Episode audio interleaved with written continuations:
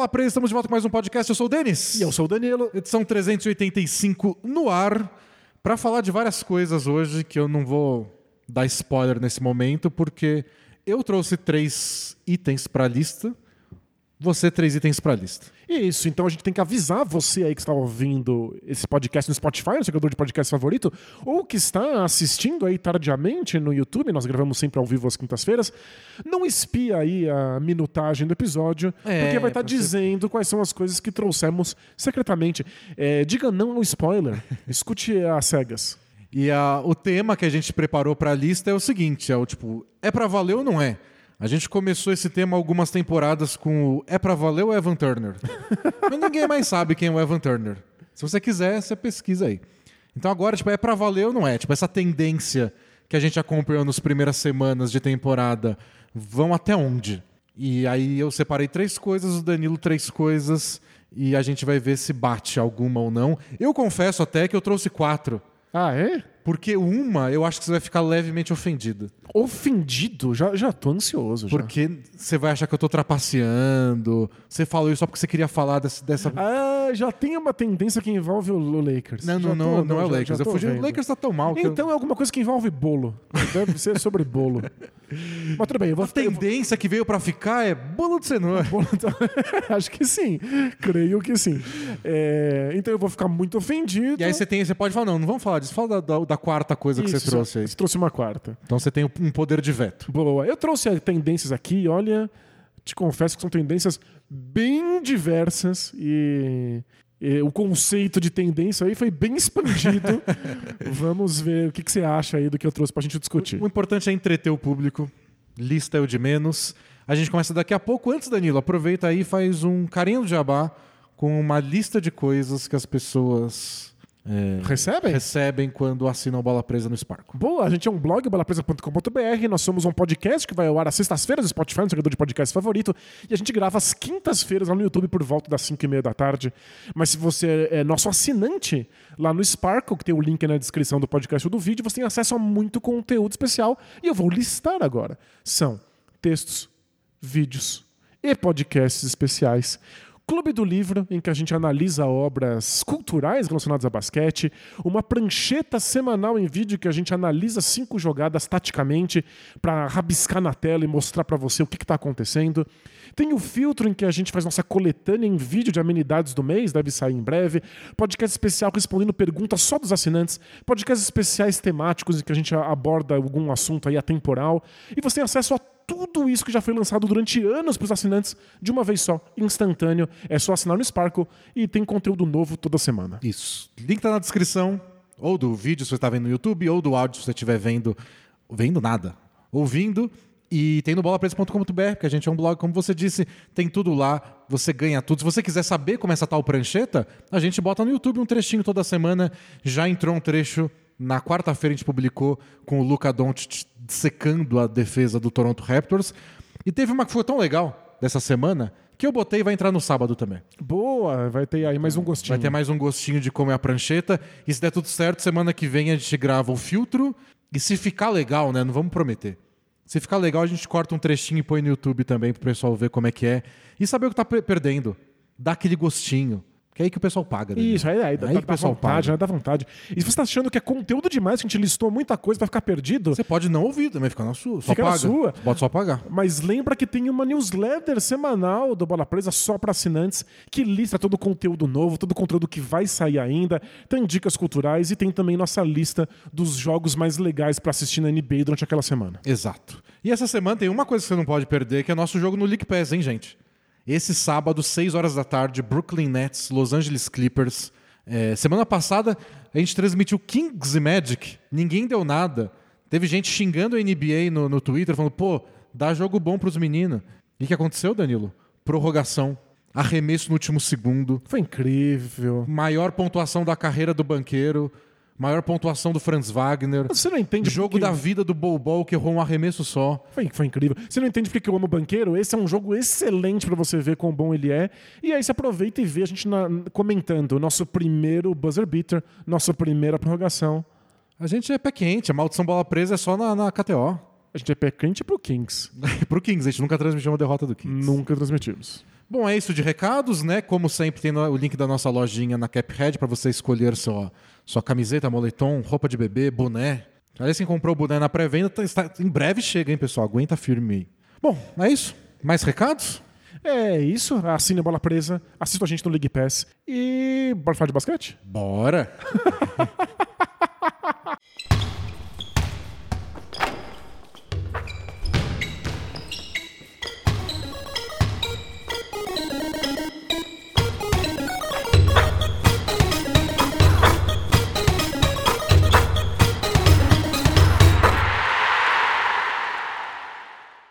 E aí, quem começa?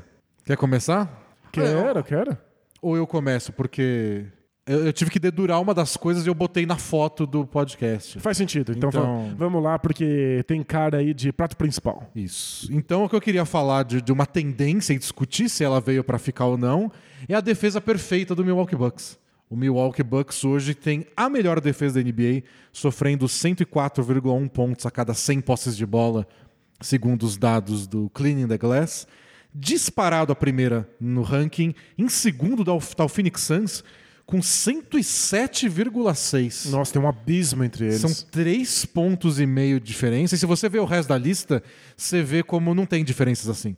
Do segundo pro terceiro, pro quarto, porque é sempre 0, alguma coisa, 0, alguma coisa. Não Tá tem todo mundo mais ou menos embolado e o, o Bucks tá aí com várias cabeças de vantagem. mais de três pontos na frente. É o único time que está cedendo menos de 50% de aproveitamento naquele effective field goal percentage, que é um- uma porcentagem de arremesso que junta arremessos, bolas de três pontos, dá o, peso devido a cada uma. E ainda é o terceiro time que menos cede rebote de ataque, é o terceiro time que menos cede lances livres. Então você pontua como? Não pontua, porque como era a defesa do Bucks até a temporada passada? Era um time que não dava cesta no garrafão. Isso, isso envolvia o famoso drop. Eu acho que nenhum time popularizou o drop da maneira que o Bucks conseguiu nas últimas temporadas. O que isso significa?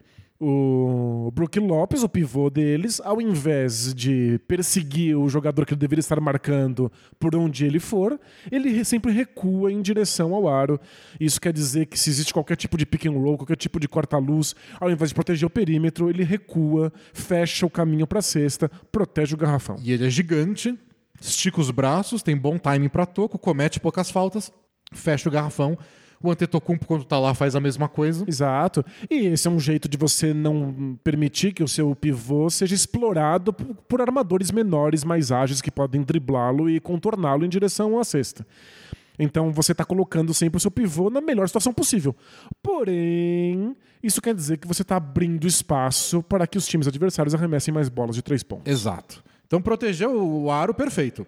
O, o Bucks é o quarto time que menos sofre tentativas de arremesso próximos à cesta. Bandejas e afins. É, Você nem tenta, porque já tem corpos gigantes lá. É, acho que essa é a ideia. Quando você coloca muitos jogadores do garrafão, você não está aumentando a chance de dar tocos.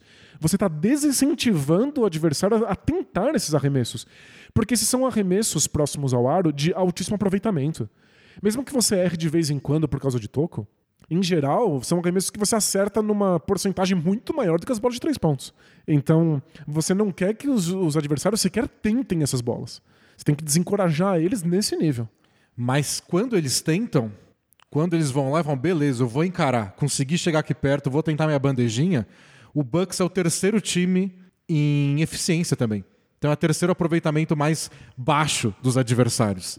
Então eles quase nunca arremessam, quando arremessam, erram. E o preço, como você falou, é que o- eles cedem espaço em outros lugares. Então, historicamente, desde que o Mike Budenholzer assumiu o comando do Milwaukee Bucks, o Bucks é um dos times que mais cede arremesso de três pontos. Então tá aqui o ranking deles nas últimas quatro temporadas em arremesso de, três pontos do adversário. Trigésimo, vulgo último. Nossa, eles eram o É. pior time da NBA nisso. Então, 28 no outro ano, 26 no ano seguinte e 29 no ano passado. Ou seja, dá pra ir muito bem e dominar a NBA, mesmo cedendo tantas bolas de três pontos assim. E aí tem, tem o lado ruim, né? Que é, a gente viu nos playoffs da temporada passada, o Celtics começou a arremessar que nem louco, perdeu o jogo 1 por causa disso, ganhou o jogo 7 por causa disso. porque o Grant Williams ficou arremessando de três sem parar e uma hora os arremessos começaram a entrar e o Bucks perdeu. Mas assim, você consegue evitar esses arremessos de três pontos, mas continuar protegendo o garrafão, que eles já determinaram que é a coisa mais importante? E o que está acontecendo nessa temporada é que sim, depois de ser trigésimo, vigésimo oitavo, vigésimo sexto e vigésimo nono, agora o Bucks é o oitavo desse ranking. É o oitavo time que menos cede tentativas de arremesso de três pontos. Isso é surreal. E tá no top 10 em aproveitamento também. Então os times não estão conseguindo é, arremessar perto do aro e quando arremessam erram. Não estão conseguindo arremessar de três quando arremessam erram. Sobra só a meia distância. E aí sim, aí o Bucks é o time que mais sofre arremesso de meia distância. Tá no top 10 em aproveitamento também. É, né, é enlouquecedor. É, eu, te- eu trouxe, eu trouxe um número aqui que não era pro Bucks, mas é que serve pra nossa conversa. Te dou um dado. Te dou um dado. Na temporada passada, 44% de todos os pontos feitos foram feitos no garrafão. E só 37% dos pontos foram feitos na linha de três pontos. Então, mesmo que se arremesse tanto de três, mesmo que valha mais, inclusive, o grosso dos pontos da NBA é feito no garrafão. garrafão. Então é perfeitamente compreensível que o Bucks queira trancar isso. É, é um modelo defensivo que funciona mesmo na era em que os melhores times da NBA são especialistas na bola do perímetro. Agora, se você reduz a quantidade de arremessos de três pontos que os adversários tentam, além de fechar o garrafão, não sobra nada. Sobra lance livre, que também é o. Que eles o- não cometem faltas. os pontos que os times tentam, né? São as bolas de três, as bolas do garrafão e os lances livres são o arroz com feijão de qualquer equipe que tenha um ataque saudável na NBA moderna. Então, é o terceiro time que menos cede lance livre, então eles não fazem falta. E se você erra, não tem rebote ofensivo. É o terceiro time também em rebote ofensivo. É o que a gente tira disso é Em que evitar rebotes ofensivos. desculpa. o Bucks está fazendo uma rotação no perímetro. É, jogadores sempre em movimento, super agressivos, tentando tirar esses arremessos enquanto eles fazem o drop para tentar impedir as, as bolas perto do aro, que entrega somente bolas de meia distância. Eles estão convidando os times atuais a arremessarem bolas de dois pontos. É que a, a diferença que eu tô vendo é, é engraçado porque a gente fala disso do Budenholzer e era um assunto que eu queria tratar porque o, o Eric Ring, que é um o cara que cobre o Bucks pro The Athletic, ele comentou isso logo cedo na temporada. Ele falou, tá acontecendo isso. É estranho, o Bucks sempre pagou pra ver a bola de três, a gente viu nos playoffs vários anos em sequência e não tá rolando. Então, é justamente por isso a gente tem que se perguntar se é uma aberração ou se é uma tendência, né? E aí ele foi pro, pro podcast essa semana do Zach Lowe, então cota Zach Lowe. A gente já tinha pensado em falar do Bucks, o Zach Lowe deve ter ouvido a gente. E ele, E- ele e- que é muito fã, que na, na verdade É. não, porque ele não fala português, mas se falasse. Gravou uns dias atrás e eles falaram sobre isso. E aí o Eric Green contou pro Zach Lowe que, tipo, a gente sempre perguntou disso pro, pro Budenholzer e ele nunca respondeu nada do tipo, que arremessem de três. Era do tipo, eu, eu quero impedir tudo, mas Mas não dá, mas é não impossível. dá. é, a, gente- a prioridade é o garrafão, é o máximo que Claro, eu posso claro. dizer. E agora eles estão conseguindo. E prestando mais atenção nisso, o que eu consegui reparar que o Bucks está fazendo, é, e os números corroboram, eles estão mandando menos ajuda nessas infiltrações, estão confiando mais no Antetokounmpo E no e Brook no Brook Lopes. Lopes protegendo o garrafão. Até um pouco mais pra frente, a gente tá vendo o Brook Lopes contes- contestar mais arremessos um passinho pra frente. É que não existe passinho do Brook Lopes, né? Tipo, seis metros, assim. E com isso não tem ajuda vindo da zona morta. Na- nas temporadas anteriores, você viu os números de arremessos de três da zona morta, o Bucks era um dos últimos, igual era em todo tipo de arremesso de três. Lembrando que são os arremessos de três pontos de melhor aproveitamento na NBA. É. Nessa temporada, o Bucks é o time que menos cede tentativas de arremesso da zona morta. Porque eles não estão ajudando nas infiltrações, faz muito sentido. Então, o que tem acontecido é: tem um corta-luz no meio da quadra, o marcador desse armador dá a volta, briga com o corta-luz, não deixa o cara só usar o bloqueio e arremessar de três. Por isso, ele pode até contornar e tá marcando o cara de costas, igual eles faziam com o James Harden. Isso faz o cara atacar o garrafão, porque é lá que tá o espaço. O Brook Lopes tá esperando ele lá embaixo. Quando vinha uma ajuda, ele passava pra zona morta. Não tem mais essa ajuda. Essa ajuda é muito comum. É, é praticamente a função defensiva dos jogadores que ficam ali com um É. pezinho no garrafão próximo da zona morta. É fechar essa possível infiltração. E aí o Brook Lopes e o Antetokounmpo muitas vezes eles não recuam tanto no drop para poder pelo menos contestar o arremesso. Aliás, o Brook Lopes é o líder da NBA em arremessos contestados por jogo. Não importa a distância, tudo. o, o que não necessariamente vira tocos. Não, não necessariamente o Tocos. Ele tá lá só contestando, atrapalhando perto do defensor. E tanto que a única derrota do Bucks na temporada, que foi agora essa, no começo da semana pro Atlanta Hawks, foi num jogo que o Hawks fez chover de meia distância, em especial o novato deles, o AJ Griffin, e o DeJounte Murray, que é um especialista em meia distância.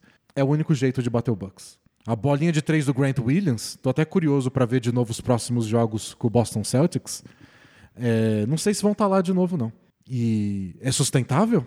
Uma defesa que simplesmente tira tudo? É, o que me se preocupa... for, eles são campeões, é isso. Isso, é, aí é, é simplesmente imparável.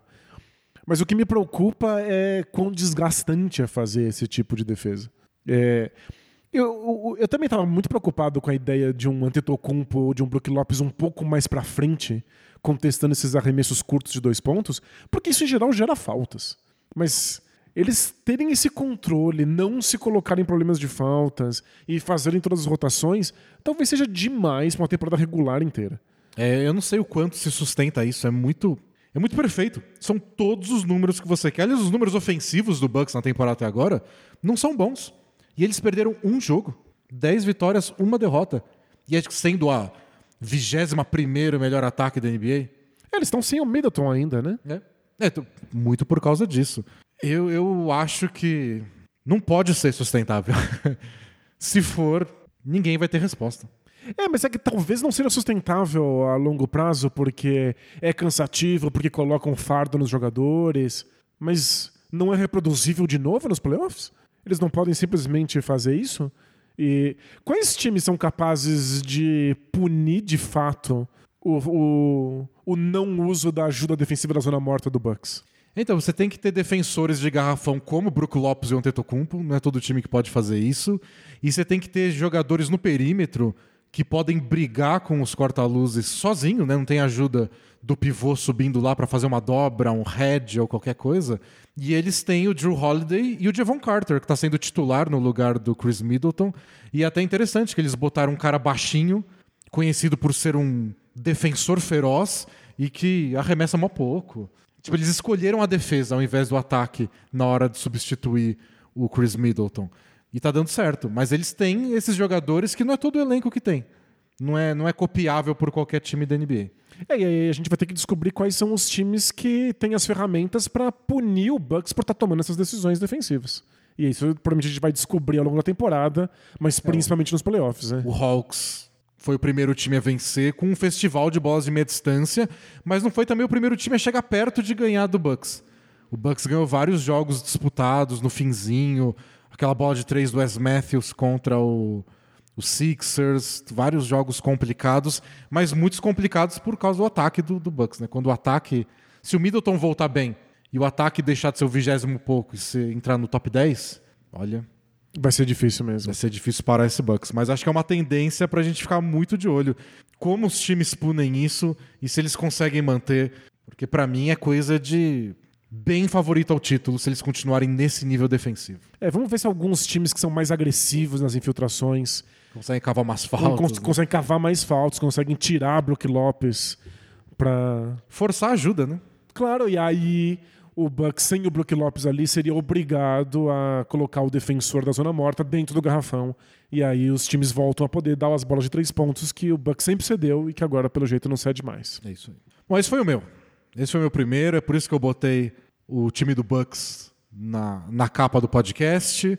Agora estamos em território mais desconhecido, Daniel. Boa, mas acho que não teria como não falar sobre a história mais bizarra, grotesca, esquisita, improvável, imprevisível, exótica da temporada até aqui e a discussão que todo mundo quer ter. Quão viável é Utah Jazz continuar líder da conferência? É, é- é- isso é. É inacreditável, é inacreditável. Não é que o Jazz tá indo melhor do que o esperado. Não é que o Jazz tá indo bem.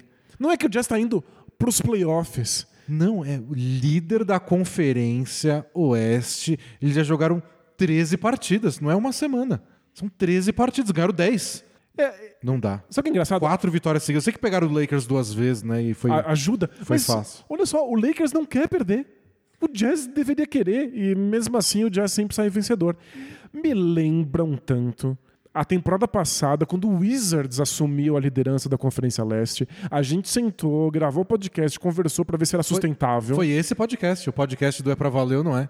A, gente, gente- falou do Wizards naquele. A gente analisou qual era o esquema defensivo que o Wizards estava usando, como é que o ataque dele estava sendo conduzido. Chegamos à conclusão de que era perfeitamente conduzível. E o time derreteu por outras razões que não eram as razões táticas. É, o vestiário deu uma quebrada. O vestiário lá. deu uma quebrada, porque era um time que não esperava vencer tanto. Quando começou a vencer, todo mundo quis protagonismo, todo mundo quis minutos.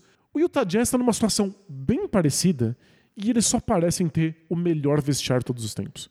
E em termos de. O- Eu vi uma vez, alguém fez uma compilação né, de, de frases dos jogadores e é tipo, um mais feliz que o outro.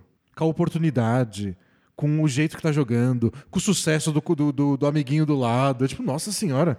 Eles estão felizes com os minutos deles, com os minutos dos outros. É, é vídeo motivacional ou é entrevista de atleta? E como isso aconteceu? Parece filme da sessão da tarde. E filme meio brega da sessão da tarde, Muito, né? do time que ninguém dava nada e de repente começou a ganhar de todo mundo.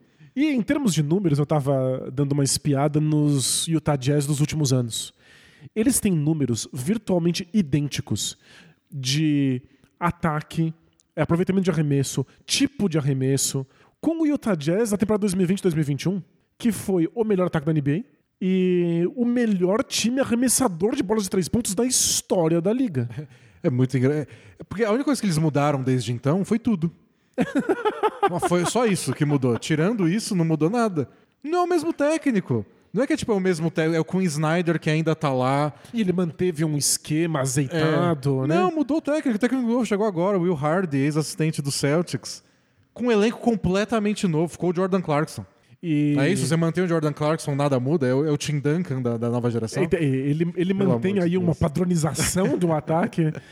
É, o elenco é diferente, o esquema tático é diferente, o técnico é diferente e não tem nenhuma estrela nesse time.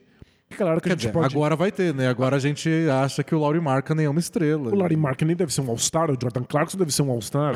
o, se o Jazz acabar aí no All-Star Break no, no topo da Conferência É, Oeste, al- alguém vai ter que ir. Eles vão mandar Alguém uns ter que quatro jogadores pro All-Star. Mas é que nesse momento, pela, pela nossa percepção temporal anterior desses atletas, nenhum deles é uma estrela, nenhum deles deveria carregar esse time. Sequer o Mike Conley, que já Então. é vovozinho.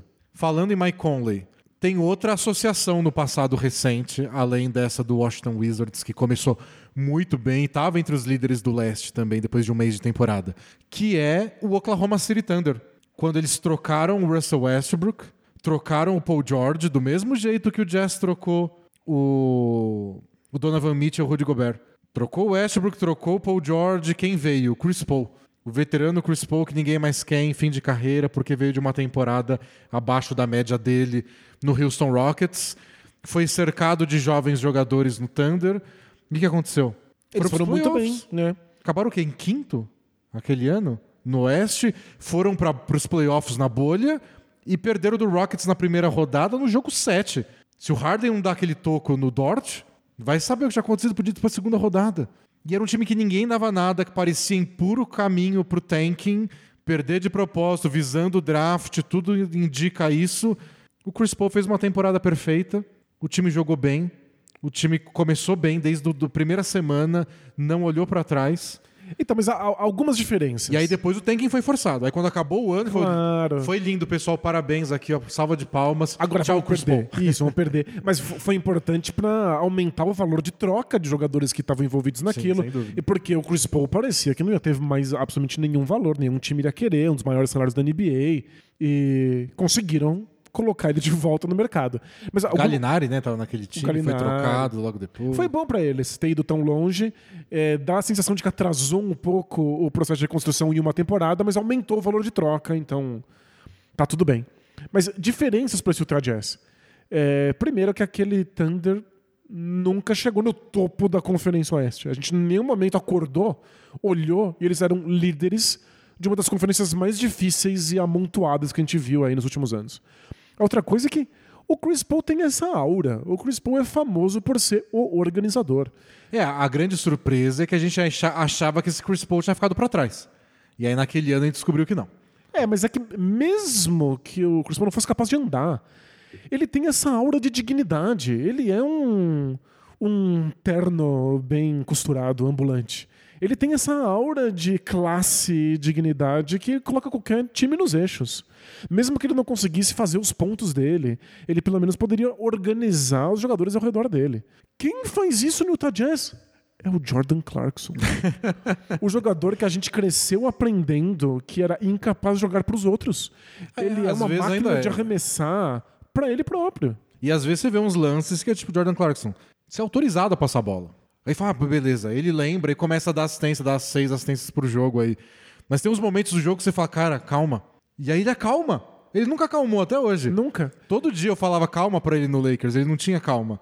Agora ele, quando ele dá essas ânsias dele, às vezes bate a calma falando, beleza, não. Mas o, o Dá pra engraçado passar a bola pro Markkanen que ele não, não erra um arremesso. é, a gente quer que jogadores como Jordan Clarkson acalmem só porque eles não são bons o bastante. Ele agora é bom o bastante, talvez ele não devesse se acalmar. Talvez ele só devesse ser uma máquina de pontuar mesmo. É que a nossa percepção do Jordan Clarkson é alterada Eu, eu não pago pra ver o Cl- Clarkson sem acalmar. sem nenhum tipo de, de Tem que ter alguma, algum freio. É, mas ele tá Mas ele tá acertando. jogando muito bem. Ele tá acertando. Jogando muito bem. Ele tá jogando bem demais. Vários desses jogos do Jazz pode botar na conta do marketing, porque tá jogando excelente basquete, muito bom arremessador, muito controlado. Mas vários buracos que o Jazz se meteu, o Jordan Clarkson foi lá e acertou bolas impossíveis, colocou o Jazz de volta no jogo, e aí eles têm um trabalho coletivo para encerrar essas partidas. E eles estão com um bom banco. Então o Sexton entra. O Horton Tucker tem, tem feito alguns jogos melhores ultimamente. E eles não param de passar a bola. É um jogo coletivo. Acho que é o, é o melhor arremessador, é o time que mais, melhor arremessa na NBA, não é? Isso, é. é. Eles têm aí um ataque líder em bolas de três pontos que é- rivaliza com o Jazz da temporada 2020-2021. A gente mostrou na prancheta já como eles jogam com cinco jogadores abertos, cinco bons arremessadores, sabem achar sempre quem tá livre, sabem agredir o garrafão para forçar a defesa a deixar alguém livre. E olha, eu, eu, eu tô vendo bastante jogar porque é um time agradável de ver, não só, não só pela historinha de improbabilidade, e nada lá parece insustentável. A única coisa que faz que você pode pôr um pé atrás é eu lembro desses jogadores em outros times Eles não eram bons e eles assim. não eram tão bons assim. Mas desde que eles botaram a camisa feia do Utah Jazz, porque convenhamos que esse ano eles Esse ano não acertaram, né? não investiram muito nisso. O troféu estético não vai pra eles essa temporada. Mas eles botam a camiseta do Utah Jazz desde que eu vi o Markkanen, o Olinick e companhia a camiseta do Jazz, eu não vi eles jogando mal. Então por que eu acho que amanhã vão, começar? E aí a gente tá. Mas eu não acho que vai ser líder do Oeste pra sempre também. Vamos cair na cilada aí de cravar um Washington Wizards pra eles? De que É, é, sustentável e que eles deveriam continuar, pelo menos, indo bem na Conferência Oeste, se não liderando? Eu, eu apostaria num, num trajeto mais Oklahoma City Thunder.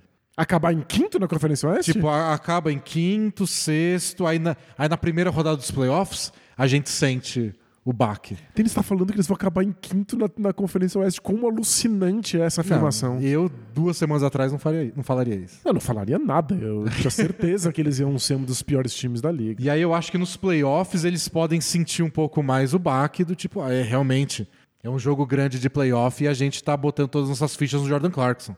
Não deu, né? Perdemos Foi- do, sei lá quem, do Phoenix Suns. Em algum momento eles têm que acordar e falar. Não é possível que a gente achou que a gente ia ganhar com o Jordan Clarkson e o Markney. Não é possível. Que a gente tinha na cabeça, né? Sonhamos. Nosso erro foi, foi amar demais. Mas esse é meu palpite hoje e é um palpite enviesado pelos anos assistindo NBA. Se eu conseguir me libertar do passado e analisar só essa temporada, olha, a tática tá lá, a técnica tá lá, os arremessos estão aí. Mesmo que o aproveitamento caia um pouco, vai cair quanto? Não pode Até porque é um pro- despencar, É um aproveitamento coletivo, sei lá. Se o Olinick para de acertar tanta bola de três, O Olinick é o star, inclusive. joga menos o Olinick. Eu não sei, tá, tá tão legal. E agora Não, eu é- tô envolvido, agora eu tô torcendo pra esse Jazz Claro, certo. é- é uma história incrível e que vai levantar pra gente uma, uma questão fundamental no processo de construção de equipes. O que você faz quando o time que você queria que per- perdesse ganha? Eu- o meu medo, nesse momento, o Jazz parece um time que vai brigar por mando de quadra. O quê? Não é Que é possível que eu fale isso com um microfone na cara, né? Mas é, o meu medo é que em algum momento a diretoria perceba que isso só não é bom pro futuro da franquia. E aí comecem a, a tentar interromper esse processo. Então, mas será que não é bom? É, o que o Thunder no- nos mostrou é que você valoriza os jogadores para uma possível troca. É, se você quiser nunca. Qual foi a última vez que o Olinick teve o valor que talvez tenha hoje? Uhum. Não sei se já valeu tanto. O Marca nem nunca valeu tanto. Talvez no dia que ele era uma escolha de draft, Talvez. talvez mais. Mas é, Markkinen, Jordan Clarkson, Jordan Clarkson nunca valeu tanto. e, e o Olenek são jogadores que eles podem trocar agora por ouro. E aí essa é a questão. Faz algum sentido você tentar lutar por uma vaga nos playoffs, por mando de quadra, segurando os jogadores para trocar depois? Ou você troca agora porque agora que eles estão valendo tudo isso e quanto mais rápido eles perderem, melhor pro draft, já que o Ibaniama tá aí batendo a porta. Eu acho que essa é a questão. Por que, que você vai atrasar em um ano o seu draft se o draft do outro ano certamente vai ser pior do que esse? Então, mas eu acho que já foi pro esgoto a ideia de ser um dos piores times. Ah, dá tempo, dá tempo. Mas teriam que perder, tro- tro- Não, trocar. eles têm que trocar, trocar amanhã já, é. uns 4, 5 jogadores. Acho que já era. Você não vai Não ser. mais, Você né? não vai ser pior que o Rockets, Não, pior não. que o, que o Orlando Magic. O Rockets tá fazendo uma coisa certa nessa temporada: perder. Não, eles perdem com, com maestria. Isso. Quem mais tá lá atrás? Hornets. Não sei se o, se Até o Magic, é. se dá tempo do, do Jazz ser pior que essa galera, não. Então é isso. Então a gente crava aqui que é sustentável e que eles vão lutar por mando de quadra. É, meu- seria meu palpite hoje. É, acho que Eu sei que tá mesmo. muito cedo, eu sei que talvez uma sequência de três jogos aí de, de aproveitamento baixo de bolas de três faça a gente, é, putz, não. E aí, talvez eles derretam, porque o que sustenta esse time nesse nível é que eles estão jogando de uma maneira extremamente coletiva, eles acreditam no plano e tá todo mundo muito feliz. Se eles duvidarem do plano e ficarem tristes, acabou esse time. É, tem, tem a confiança, tem a empolgação e tem o aproveitamento de arremesso. São, são, são os pilares que estão sustentando esse negócio Yeah. de pé. Não sei, vendo o time jogar, não parece que vai acabar a qualquer momento. É, não deve estar no topo, mas parece mais sustentável do que deveria, né? É, eu acho que parece que vai pros playoffs. O que eu posso dizer? É, isso. Sabe o que você pode, pode dizer? Você pode falar qual é a sua próxima tendência. Tá, vamos lá. eu, tenho, eu, eu vou trazer a. Não, vou guardar pra depois. A polêmica. A, a tendência que eu, que eu vou trazer agora é um, é um outro botão de pânico aqui. Esse é um pânico nosso, de preview, de falar que o Jazz era terrível. Aham. E não é. Esse é um botão de pânico pra times de verdade, que é. Onde estão, Danilo? Hum, As melhores defesas da NBA da temporada passada. é. Porque Golden State Warriors, Boston Celtics e Memphis Grizzlies estão no top 10 das piores defesas dessa temporada. E o tempo tá passando. Daqui a pouquinho chega um mês, mês na- na- durante essa próxima semana, aí chega um mês de temporada. É, a gente já vai ter um, um quarto Cadê? temporada rolando e cadê? Cadê? Não apareceram ainda pra jogar. Então é essa tendência que eu queria discutir. Algum desses times perdeu alguma coisa daquele da, do, do da essência, da alma das defesas? Ou é só espera, tá tudo bem? Então, é claro que existem questões pontuais para cada time que podem ter alguma influência. A questão é ter esse nível de influência a ponto de despencar as defesas nesse ponto. É, o Celtics está sentindo falta do, do Robert Williams. Sem dúvida. É, dito isso, o Celtics perdeu o Robert Williams nos playoffs passados e continuou sendo uma das melhores defesas. E foi pra final da NBA tranquilo. Tranquilo. Foi difícil, mas não foi porque a defesa tava mal, longe disso. A defesa deles era ruim na temporada passada, na temporada regular. Eles deram essa guinada com o Robert Williams. Eles se É. estabeleceram com ele em quadra, depois Antes- ele lesionou. Antes da guinada, eu acho que a defesa deles era o que? A décima primeira, décima segunda. Não era ruim. Ok, não era das piores. É, não era das piores. Tá bem pior agora, que é vigésima, não sei o quê. Então tava mais perto da média a defesa do Celtics. Aí deu a guinada, que foi quando mudou o posicionamento do Robert Williams, tudo, e virou a melhor da temporada. Então, o Robert Williams faz falta. É claro que ele tem algum impacto. Não justifica esse tipo de impacto. E pensando no Warriors, eles perderam Luvinha. O Gary Payton II fazia muita diferença defensivamente. Um jogador versátil que marcava quatro posições diferentes pro Warriors, que substituía taticamente a função do Draymond Green, quando o Draymond Green estava no banco. Ele, ele conseguia marcar pressão quadra inteira e depois voltar e marcar às vezes que o Warriors precisava marcar por zona. Então ele realmente ajudava. Mas ele tinha minutos reduzidos. Ele também se lesionou e também passou tempo fora, nos playoffs até, e tudo certo. Não deveria ter esse nível de impacto. Os números que eu trouxe aqui que chamam mais atenção é que o Warriors até agora é o time que mais cede lances livres em toda a NBA, então eles estão dando muito ponto de graça. E em aproveitamento de arremesso dos adversários, na temporada passada eles ficaram em segundo, só o Celtics ficou na frente, e agora são vigésimo segundo. Nossa, eles despencaram no aproveitamento dos É, tipo, adversários. os adversários estão acertando o arremesso agora. E, claro, como a gente já destacou outras vezes, qualquer número deles com reservas em quadra É, são tenebroso. tenebrosos. assim. E às vezes nem muitos reservas, é tipo Jordan Poole e mais alguém. E os números já vão ladeira abaixo. No Celtics, é, eles perderam uma das grandes forças, que aí não tem a ver com o Robert Williams. Esse acho que é o número mais legal. Eles eram dos times que mais, cedi- mais forçavam turnovers na temporada passada. Agora é o segundo time que menos força turnover. Então você tem lá, você tem o Derek White, o Jalen Brown, você tem o Marcus Smart, você trouxe o Brogdon, e você é o segundo time que menos força turnover? Não forçar turnover costuma ser indicativo de defesas pouquíssimo agressivas, que, Que não apertam o perímetro. Que é o oposto do que o Celtics tinha até outro dia. Então esse número é esquisito.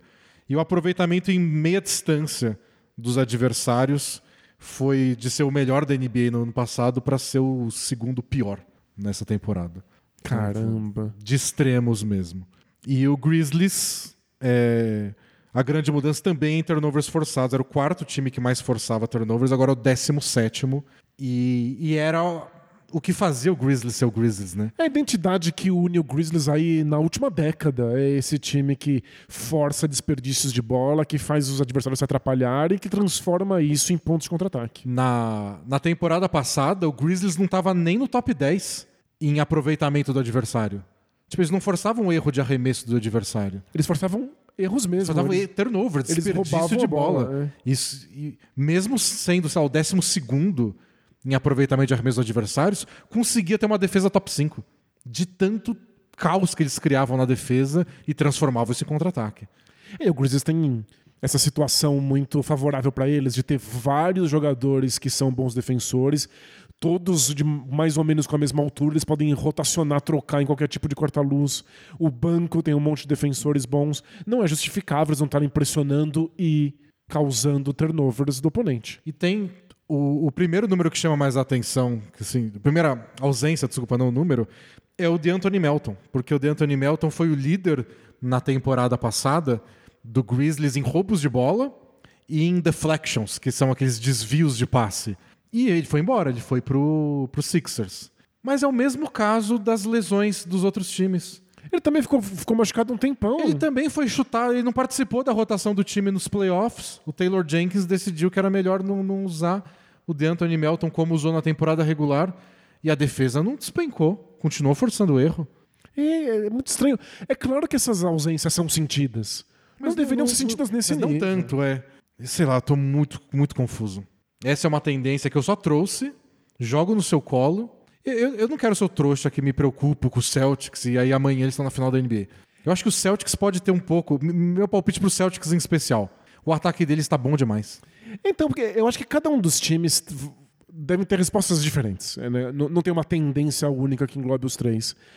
Mas o Celtics talvez esteja atacando tão bem que não precisa É, defender. eu acho que dá uma preguiça.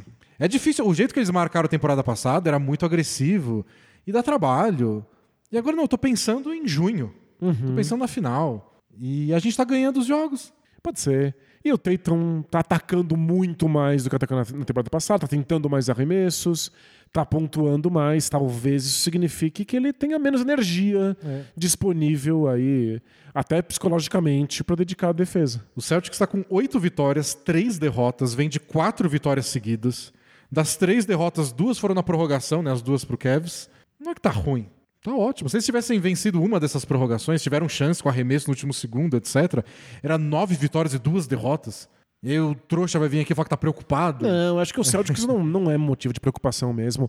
A defesa deles também é demorou, estranho, né? demorou para engatar. Talvez seja só uma questão de tempo, de senso de urgência. do Robert Williams voltar.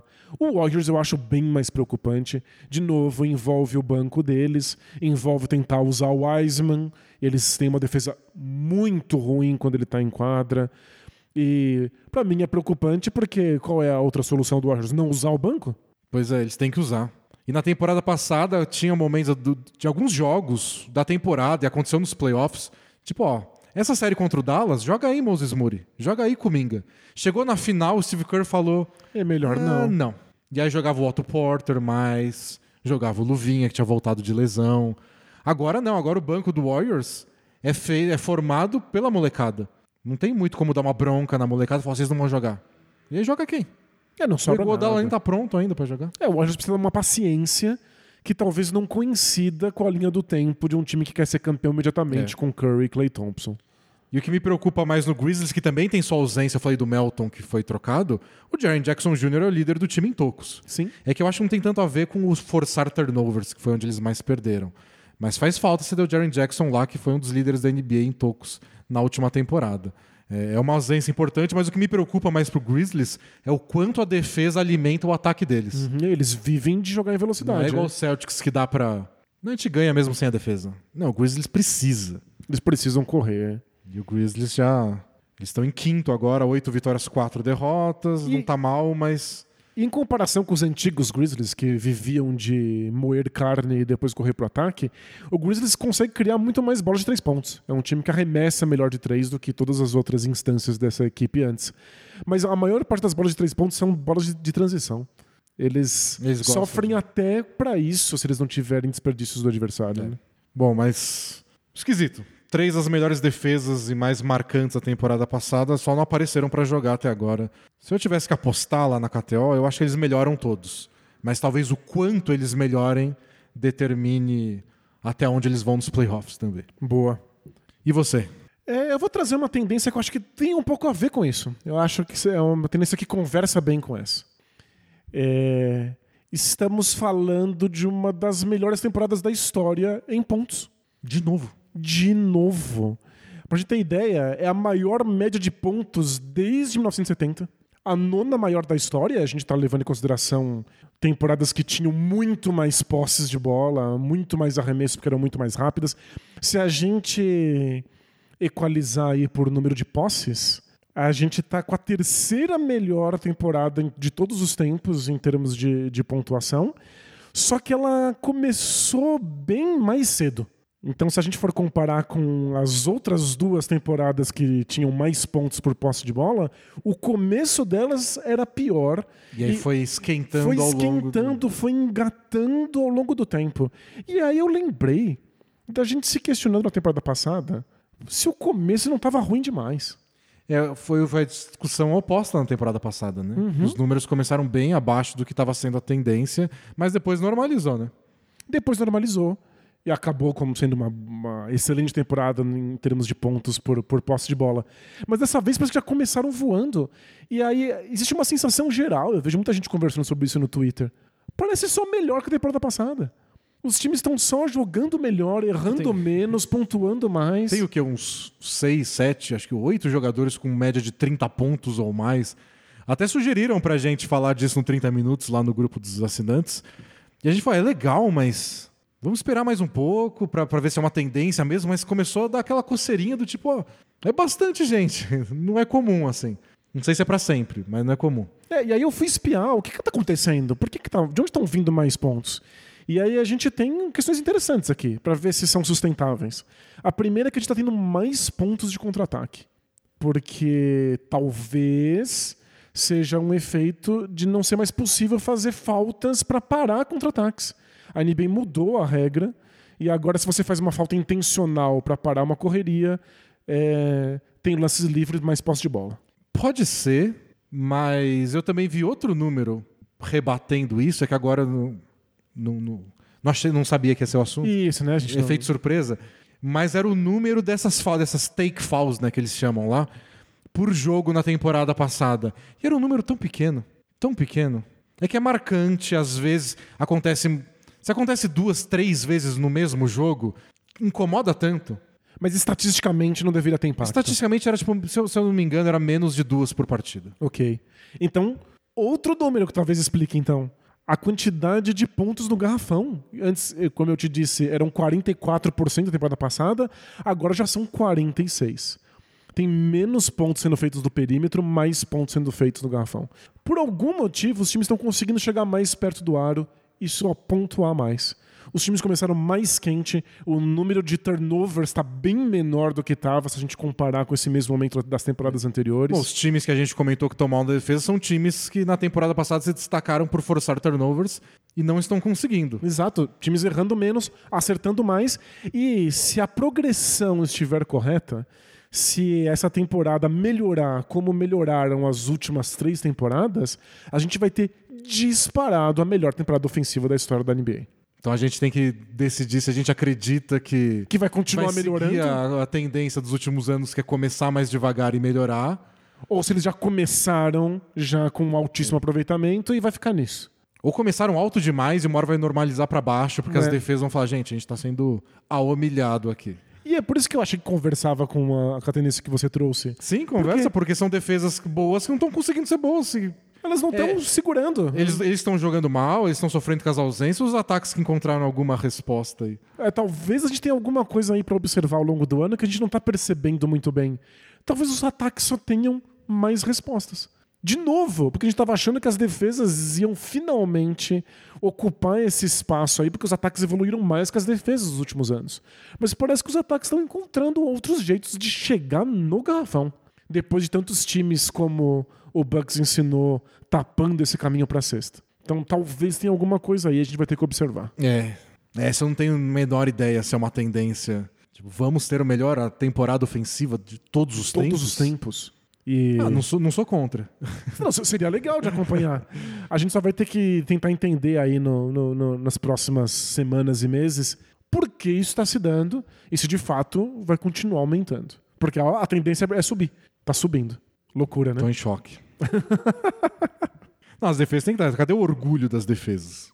Mas eu não, não sei muito. É que eu, eu tenho muita dificuldade. A gente já fez isso outras vezes no Bola Presa. Discutir tendências globais, assim, da, da liga, porque cada time tem seu caso específico. Claro, né? Você- citou três defesas que não estão funcionando e elas já são casos únicos, né? É, e cada uma tem seu, sua ausência, seu jogador importante, alguma mudança que aconteceu. O Taylor Jenkins, técnico do Grizzlies, ele falou que ele, ele culpa a comunicação. Ele falou que a gente está conversando menos em quadra e a gente pressiona muito. Então a gente está deixando gente livre o tempo inteiro, a gente tem que informar rápido, sabe? Tá vindo dobra aqui, eu tô pressionando lá, eu tô deixando esse cara para ajudar do outro lado. E que é essa comunicação que não tá acontecendo. Esse é o diagnóstico dele pro time dele. É como isso seria uma tendência global, né? É, então não sei. Mas vamos ficar de olho. Se a gente pensar em alguma resposta, vira tema do 15 minutos ou do podcast. Boa, v- vamos ver essa tendência aí. E aí, pra terminar, o meu lista, minha lista de três. Você vai me deixar indignado? Então, eu trouxe dois nomes. Um vai te deixar indignado, a gente pode só fingir que não aconteceu. o outro é muito mais interessante, muito mais relevante pra temporada daqui da frente. Pode. A tendência dele pode determinar se tal time vai pra final da NBA. Ok. Que é o Donovan Mitchell. Olha só, eu trouxe o Donovan Mitchell. Aê, Aê, aconteceu, soquinho. aconteceu. Então a gente vai ser obrigado a falar sobre o meu outro jogador. Que é tipo, esse jogador chegou pra ficar. É. Dennis Smith Jr. Ah, não, Denis, ele não. existe, ele existe. Eu defendi nesse podcast mais de uma vez que o Dennis Smith Jr. é bom. Eu lembro, eu vi com esses olhos que um dia a terra irá de comer. ele, ele é novo, ele tem físico, ele sabe jogar basquete. E ele passou por cinco times, aí foi sendo chutado. De um lado pro outro. Por um motivo, né? Só você e a mãe dele defendiam ele. E aí, nessa off-season, ele tava sem time nenhum. Ele, ele foi pro, pro, pro agente dele, que tava buscando emprego pra ele fora dos Estados Unidos. Liga, sei lá, croata. Isso, time- grega. Time Liga Jogar- Jogar no grega. Chipre, no seu amado Chipre. Aí tinha que ir, né? É Uma chance única. e ele falou: não, eu não quero jogar fora dos Estados Unidos. Porque lá tem esse negócio de Ah, dói no, no ego, muito né? jogador ver como um fracasso e Claro. jogar. É, Pode, pode ser um time da Euroliga, que a gente aqui tem noção do, do valor. Quão grande é, quão bem paga, mas eles acham que é um passo pra trás, É, né? tipo, eu sonhei com a NBA, tava na NBA até ontem. Claro. E ele falou: se eu não conseguir, eu vou tentar a NFL. eu vou tentar jogar futebol americano que eu sei que eu consigo. Você tá brincando? Ele considerou mudar de esporte? Ele considerou buscar uma vaga na NFL pra jogar futebol americano. Que loucura! Só que ele encontrou, ele tava treinando, acho que em Miami, na off-season, e ele encontrou o Nick Friedman, que é um assistente do Hornets. E o, o assistente viu que ele tava jogando bem nesses treinos, nessas peladas aí que eles jogam no verão. Foi dar uma chance, treinou com o Hornets, jogou bem. Aí o Lamelo Ball se machucou. E aí o Terry Rozier começou a temporada machucado. Joga aí, Dennis Smith Jr. Ele teve que entrar em quadra. Tá tapando buraco. Ele tá com 11 pontos por jogo, 6 assistências, 2 roubos, 40% em aproveitamento de 3 pontos. Poucos arremessos tentados por jogo, Claro. mais 40%. E é o quinto da NBA em nos, na estatística que eu falei mais cedo, deflections, desvios de passe, 4 desvios de passe por jogo. Nossa, por jogo é muita coisa. Na frente dele apenas o Diano Nobe, Paul George, o DeAnthony Melton, que eu citei, e Alex Caruso. Óbvio, o, o Óbvio. deus da- do desvio de bola. E tá sendo de verdade um dos melhores defensores de armador da NBA nessa temporada. Denis, a gente tem que falar sobre coisas mais, mais, mais complicadas. Você defende ele só porque ele chama Denis? Não, não é isso. Tem aí uma vontade de se ver na, na- na NBA? Eu gostava, quando eu, quando eu era criança, eu adorava que tinha um Dennis na NBA e era só o Dennis Rodman. era só o cara mais bizarro da NBA. Você- gostava? E eu contei no podcast para assinantes, eu contei de como na Copa de 94 eu torci pra Bulgária e não pro Brasil, só porque eu queria ser do contra. Eu era tipo o personagem da Turma da Mônica, que era o do contra. Queria ser do contra. E o Dennis Rodman era bem do contra. Ele, não- ele- ele jogava basquete sem jogar basquete. Isso. Era a coisa mais próxima de rolar na lama que o basquete É. poderia permitir a um atleta. E ele tinha o cabelo esquisito e um monte de tatuagem na cara. E chamava Dennis. Chamava Dennis, achava o máximo aquilo. Pronto. Mas não sei se eu trouxe esse Dennis Smith Jr. Acho que eu fiquei com pena. Porque por um instante pareceu que ele era tipo o futuro do Dallas Mavericks. Mas esse instante foi muito curto. Foi uma temporada, que foi a temporada de novato dele. Que foi quando ele foi bem, entrou no time de novatos, o All Rookie Team. Foi uma boa temporada de novato. Mas não foi nem inteira essa temporada. E aí chegou o Luka Doncic. E aí acho que foi isso que pegou comigo. Ah, Ele foi trocado pelo queridinho de todo mundo. A dor tá aí em você tá tentando um lugar porque você é bonzinho e de repente chega um dos melhores jogadores da história É, e do basquete. Esquece que você existe, porque agora sim. Ele fazia parte de um processo de reconstrução a longo prazo, porque esse cara pode vir a ser bom. E chega um cara que no primeiro dia fala: É, vai ser um dos melhores jogadores de todos os tempos. A gente não precisa de você, não, tá? Tchau, tchau. Abraço. E aí ele foi pro Knicks, aí deu errado, ele começou a se machucar. Nossa. Mas eu lembro. Eu lembro de quando ele era bom. Então, a sua questão não é com o nome dele, a sua questão é com a ideia de ser substituído por alguém muito melhor. Isso é alguma coisa no, no meu âmago Isso. que a história do Dennis Smith Jr. tocou. Bem. Mas agora ver essa ressurreição dele, a única coisa que eu vejo quando ele tá jogando e defendendo com uma baita intensidade é tem que durar, tem que ser uma tendência. Ele tem que ser um jogador da NBA. Então talvez ele até seja jogador da NBA. Eu vou admitir. Talvez ele tenha um emprego. Não é possível que a gente tá gastando o tempo do podcast pra falar disso. A vida é muito curta, Denis. Por isso que eu falei que A vida é muito curta. a vida é curta. Num dia você acha que é o futuro do Dallas Mavericks, no outro você tá mandando currículo pra time da NFL. Isso, é, é por isso.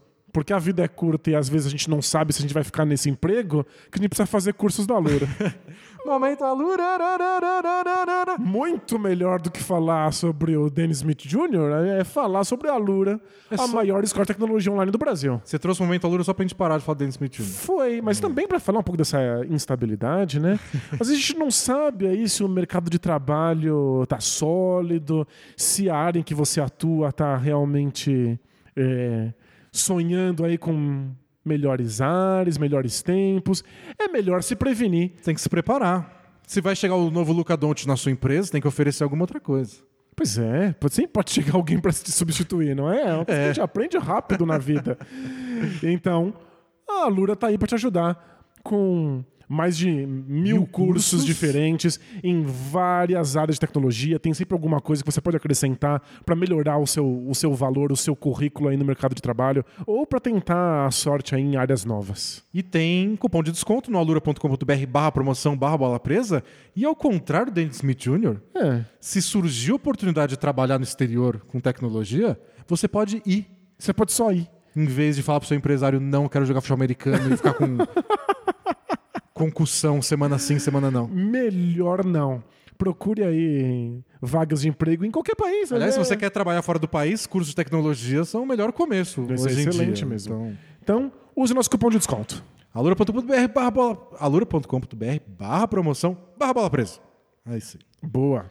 Pronto, agora você quebrou o tema, agora a gente tem que mudar de assunto e falar do Donovan Mitchell. Não acredito que você 32 fez isso. pontos, 6 assistências, 44% de aproveitamento em bola de 3. Pra mim, essa é a questão do Donovan Mitchell. É o aproveitamento dele? Se ele continuar acertando 45% de bola de 3, ninguém para ele. É, é- é surreal. É pra gente ter ideia. O Donovan Mitchell tá com 32 pontos por jogo. Ele é o terceiro da NBA, ele tá só atrás do Stephen Curry, que tá com 32,5. E do Doncic, que tá com quase 35 pontos por jogo. São é 25 a mais que o Dennis Smith. Então, é- eu entendo o lado do Dallas. Só Você quero entende, dizer, né? Só entende. quero dizer que ele, ele merece o lugarzinho dele. E o Hornets é muito melhor na defesa Dennis. quando o Dennis Smith Jr. tá em quadra. Chega de Dennis Smith Jr., chega. Chega. E a enterrada que ele deu ontem em cima do Lillard. Nossa senhora. Tudo tem limite nessa vida. O Doncic, né? Ah, o tá, é Doncic verdade, tá com Doncic. 35 pontos por jogo. Se o Donovan Mitchell tá em terceiro, é só porque o Doncic e o Curry estão jogando um nível de basquete que é fora da realidade. O Donovan Mitchell agora é um dos melhores pontuadores da NBA e um dos pontuadores mais estáveis. É impressionante, ele não teve ainda jogo ruim. Ele não teve um jogo em que ele não acertou nada. Ele é o líder. De, acho que ele teve mais dois ou três jogos com mais de oito bolas de três. É, é, é inacreditável. É, ele é um dos líderes em aproveitamento de três pontos pelo número de tentativas. Ele As, tá. as seis assistências por jogo é até bastante, é, considerando o quanto ele está arremessando. E que em alguns dos jogos ele dividiu com o Garland, não muitos, mas dividiu a função com o Darius Garland. Então, e é isso que me chocou mais, porque eu cheguei a cogitar que ele estava tendo essa quantidade de pontos, porque ele estava com um protagonismo que não era sustentável a longo prazo. Então, antes do Garland voltar, se você me perguntasse se essa tendência vai se manter, eu responderia não. O Garland vai ter que assumir um pouco dessa responsabilidade ofensiva. Não foi o caso. O Garland voltou, o Donovan Mitchell está jogando no mesmo nível. Eu até arrisco dizer que está jogando melhor. Que o Garland É, facilitou a vida dele ao invés Tá de dando mais atrapalhar. espaço para ele infiltrar, ele tá infiltrando quando ele quer. E no Jazz, ele sempre foi muito bom, né? A gente nunca teve dúvida disso. Não, não. Mas ele já teve momentos que é, beiravam o imparável, até na bolha, né? As disputas deles com o Jamal Murray. Ele tinha momentos pontuais dos playoffs em que, Que ele parecia assim- só impossível de marcar. E aí a questão dele sempre foi em qual nível você se mantém. Uhum. O dele era de 20 vários pontos por jogo, mas com alguns jogos um pouco abaixo, alguns acima. Nessa temporada ele tá só todo jogo, ninguém consegue ficar na minha frente. É, ó, na temporada passada eram, eram 26 pontos por jogo. O máximo da carreira, 26,4. Que é bastante. É bastante, mas é que 32 é um, é um salto que a gente, a gente fala bastante disso aqui. É o salto mais difícil de fazer. Você passar de 15 pontos para 25 é um salto muito importante. Coloca ele num- numa elite da NBA. Não é tão difícil quanto o salto de, de 26 pra 26 para 32. Esse salto final aí que te coloca realmente entre os cinco melhores pontuadores da NBA. É, um- uma muito elite difícil. muito seleta. É, e talvez tenha a ver com a NBA estar tendo a melhor temporada ofensiva, é por isso que ele tá conseguindo esse salto com mais facilidade. É, mas é que ele tá fazendo isso com as bolas de três, né? O, o melhor número da carreira dele tinha sido 38% das bolas de três, que é um pouco acima da média da NBA. Ele tá acertando quase 45% agora. E, É por isso, pra mim, o que define é a bola de três. Se ele conseguir manter isso, o drible, aqueles cortes secos, atacar a cesta, bandejas acrobáticas, isso ele sempre teve e acho que ele não vai perder tão cedo, até ele Uhum. ter, sei lá, até ficar velho ou ter alguma lesão, o que vier primeiro. As bolas de três, que ó, se ele achou uma estabilidade, não precisa nem ser 44, 41. Claro, 40 que seja. Já é um número muito alto. E aí leva o Cavs por um nível. E, e, eu tô achando que essas bolas de três pontos do Nova Mitch não são exatamente as que ele tentava no Jazz. Ele tá tentando bolas mais longas, ele tá mais confortável em bater gente no drible e dar um arremesso dois passos para trás da linha de três. Tipo, ele entrou nesse hall de arremessadores de longuíssima distância. Com o Damian Lillard, o Stephen Curry e o Trae Young, sabe? Ele não era esse tipo de arremessador de três. Agora ele é. É, tá sendo. A tendência fica ou não? É que ele não, tá, ele não estaria tentando se ele não fosse. Ah, o Trae Young tenta aí. E não tem um aproveitamento Nem sempre. bom. Mas é, é, é, um nível de confiança nova no, na bola de três pontos dele que indica alguma coisa. Alguma coisa ele viu nos treinos, alguma coisa aconteceu, alguma preparação é. rolou. Ele não chegaria começando essas bolas se ele não, não tivesse preparado para isso. Eu confesso que eu tô bem confiante, porque eu acho que o ambiente está ajudando ele. Eu acho que o time dá muito espaço, ele tem bons jogadores para fazer corta-luz, bons jogadores para jogar de pick and roll, com mais opção de passe, porque o Gobert fazia ótimos bloqueios para ele, uhum. mas ninguém marcava o passe, né? Acho que a parceria com o Garland ajuda bastante, porque é um jogador a mais para atrair espaço, para ele tentar arremessos mais equilibrados. Então, não sei se vai continuar com 32 pontos por jogo, 44%, mas eu acho que vai ser a maior média de pontos da carreira do Donovan Mitchell nessa temporada. Pois é, e com isso, outra tendência que é o Kevs, que está aí realmente cotado para ser um dos favoritos para disputar o título nesse momento. E parece muito viável. Eles tiveram alguns momentos ruins na temporada, eles perderam pro Kings, acho. E a defesa deles só não funcionou. E o que o técnico deles espinafrou na entrevista coletiva? Indignado, dizendo assim: esse não é o jeito Kevs jogar. A gente sabe exatamente como o Kevs deve jogar na defesa. Ele simplesmente não conseguindo aplicar isso. Time que vai ser campeão não pode ter um jogo baixo desses. Voltar no jogo seguinte atropelando. Então. É, o Kevs também, o Kevs. Ele, acho que eles sabem o que eles querem fazer, o que é muito difícil. É, eles viajaram agora, né? Fizeram essa sequência de jogos na Califórnia, ganharam do Lakers com tranquilidade, estavam ganhando com alguma tranquilidade do Clippers tomaram a virada nos últimos 3, 4 minutos. Foi meio. Foi um vacilo deles, mérito do Clippers, mas pareceu que era o jogo deles e que eles que deixaram escapar. O tempo inteiro pareceu que era o melhor time era o Cavs. É. E o Clippers, eu sei que o Kawhi ainda não apareceu para brincar, mas era para ser melhor, né? Era para ser um dos favoritos do Oeste. Exato. Então, olha, parece que o Donovan Mitchell é sustentável e se ele for, o Cavs é também. Bom, é isso. Trouxemos a lista de três cada um. A minha era do Donovan Mitchell, empatou com a sua aí, a gente teve o nosso coincidência. Boa, legal, momento coincidência. E ficaremos de olho ao longo da temporada em cada uma delas, especialmente duas: a tendência ofensiva e do Dennis Smith Jr. Isso, claro. é, quando eu penso em tendência para ficar de olho, eu penso imediatamente no Dennis Smith Jr. Por que não? Vamos para Maldição Bola Presa Catel. Eu prometo que não vai ser aposta no Dennis Smith Jr. Pode fazer, agora eu vou fazer de piada. Ah, agora. É que eu queria uma outra coisa que eu tô fascinado, porque teve essa semana a rodada de 15 jogos. E olha, quem não acompanha a gente no Twitter perdeu, hein? Siga a gente lá no Twitter, no arroba bola presa, porque o Denis mostrou a aposta combinada de 15 partidas. Eram 15 jogos no mesmo dia, eu falei, e se a gente acertar todos? E transformava os seus trocados numa fortuna. Era tipo um real que ia virar. Quantos mil que era? Era mais de dois mil. Era mais de dois mil reais. E foram 15 jogos, eu acertei 7 e errei 8. E eu tinha feito uma outra de 50 centavos. Eu nem postei essa porque ia ficar duas. Mas eu com outras combinações. Gente, você estava tão confiante nessa que você não conseguiu colocar um real. Eu botei 50 centavos. Era, mais, era com algumas zebras a mais. E aí eu acertei 8 e errei 7.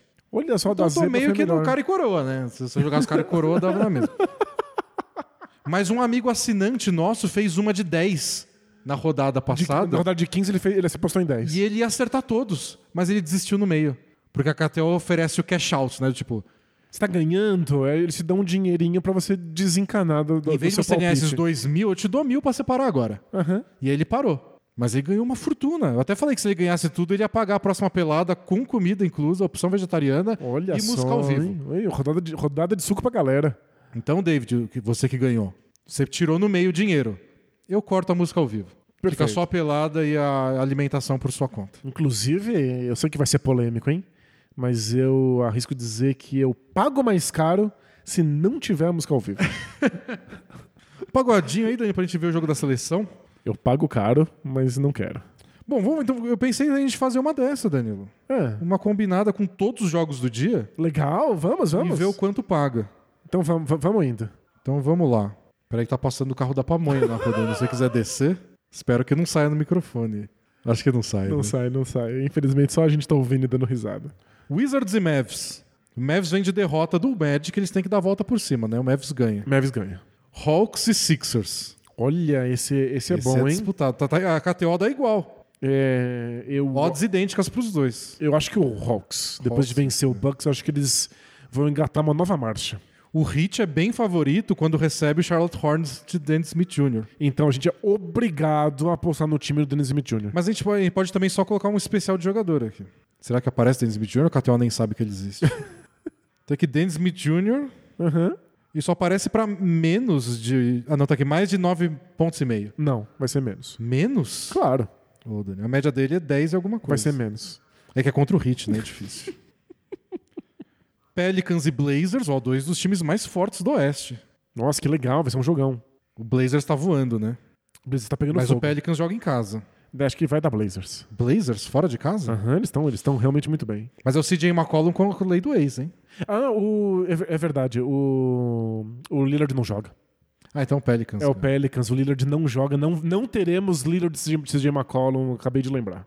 E próximo jogo, Celtics e Nuggets. Celtics joga em casa contra o Jokic. Dois, são dois dos melhores ataques da NBA. Acho que os dois estão no top 3 de melhores ataques da NBA. Vai ser incrível. A gente vai ver aí qual, qual vai ser a melhor defesa. Daria pra apostar num. O jogo vai ter mais de não sei quantos pontos. É, vamos. é que eu nunca sei. É tipo, vai ter mais de 230 pontos. Eu tenho que ficar pensando, 230. É, quantos pontos isso dá pra cada time, São né? 115 mais 100 eh, pra cada lado. É, se a gente falou que a defesa do Celtics não tá funcionando, vamos, vamos com o Nuggets. Nuggets fora de casa. Isso. Nunca, nunca errei antes, Denis. Ah, Knicks e Pistons. Knicks. Você viu a estatística de que o Knicks é o time do equilíbrio? Isso, eles têm. Eles estão no meio em tu- todos os números que você, que você espiar, O né? saldo de pontos dele depois de 10 jogos é, É zero. zero. Eles fizeram o mesmo número de pontos que sofreram.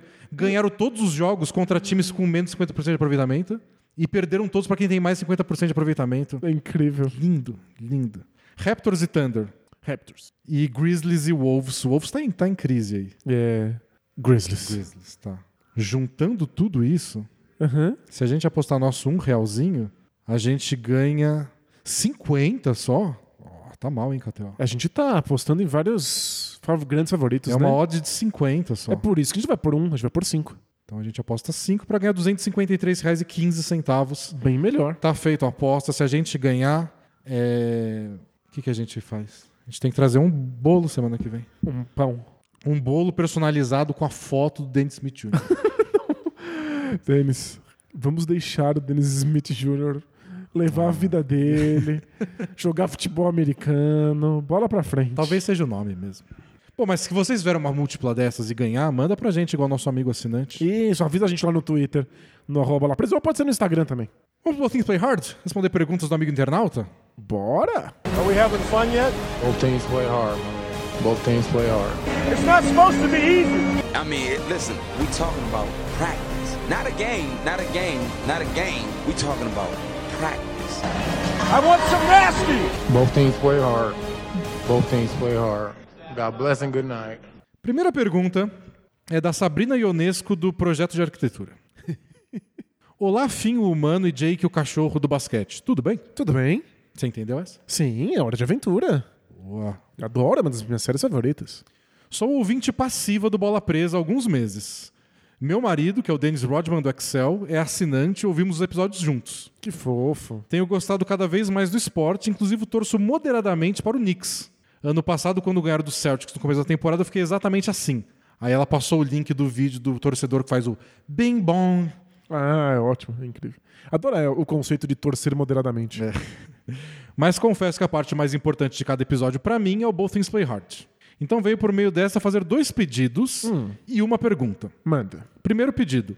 Domingo é aniversário do homem e gostaria de pedir gentilmente que mandem um salve para ele. É, salve. Salve. Além de ser um grande fã e ter me apresentado o melhor podcast de conselhos amorosos, que também fala de basquete. Ele é a melhor coisa que aconteceu na minha vida. Ah, é lindo demais. Quer dizer, não, talvez sua, não tenha acontecido nada na sua vida. É, né? talvez sua vida seja muito ruim. Então não dá, não, não dá pra julgar assim com tão pouca informação. Espero que possamos ouvir ainda muitos episódios Bola Presa juntos. Quem sabe até o episódio do Knicks campeão. Aí tem que ser um casamento muito longo, Muito. duradouro e mesmo assim. o segundo pedido é sobre a assinatura dele. Por algum motivo ele não está conseguindo acessar o conteúdo exclusivo. Não sei se esse é o canal mais apropriado para falar disso. Cer- não é. Certamente não é. Manda no e-mail pro bolapresa.gmail.com que, que eu- a gente arruma as coisas lá. Boa. E a pergunta que eu quero fazer é sobre estatísticas. É produtivo ficar destacando as estatísticas, ne- estatísticas negativas dos jogadores? Como um triple-double ao contrário, o famoso dribble-trouble? Fico pensando se esse tipo de dado norteia os treinos e se é possível que fica muito na cabeça dos jogadores ou dos técnicos. Eu lembro do. É o um, um trilhão, é isso? Isso. Que é quando tem o, o um dos minutos que o cara jogou e o trilhão são todos os zeros De que tudo- vem depois Tu- na ficha. tudo que ele não fez, né? Muito obrigado e vida longa bola presa, bing bong. Bing bong. É, é sempre delicado essa questão das estatísticas para os jogadores, porque realmente pode ficar na cabeça deles. Você viu outro dia a entrevista do Duran depois do jogo? Que o, a repórter falou: Então você fez 34 pontos hoje, Duran? Ele falou: Achei que foram 36, não foram? Ah, é verdade, foi 36. A gente vê direto em entrevista coletiva, depois que os jogos terminam, os jogadores vêm do box score. Eles veem a planilha de números do jogo em papel, porque eles são antiquados, ou... É porque eles ficam dando, Old school, né? Lembra quando a gente foi lá? É, a gente ganhava, inclusive, a cada quarto. Fim de cada quarto chegava um assessor te dava um papel com a box score daquele período. O que não faz muito sentido. A gente tinha, inclusive, um computador na nossa frente que nem era nosso. É, na bancada de imprensa. Era um monitor só, Existem um computador, era um monitores que monitor com vão, vão mostrando os números em tempo real. Sei lá, eles têm um fetiche por distribuir papéis com números. E os jogadores se Santinho, importam que chama. muito.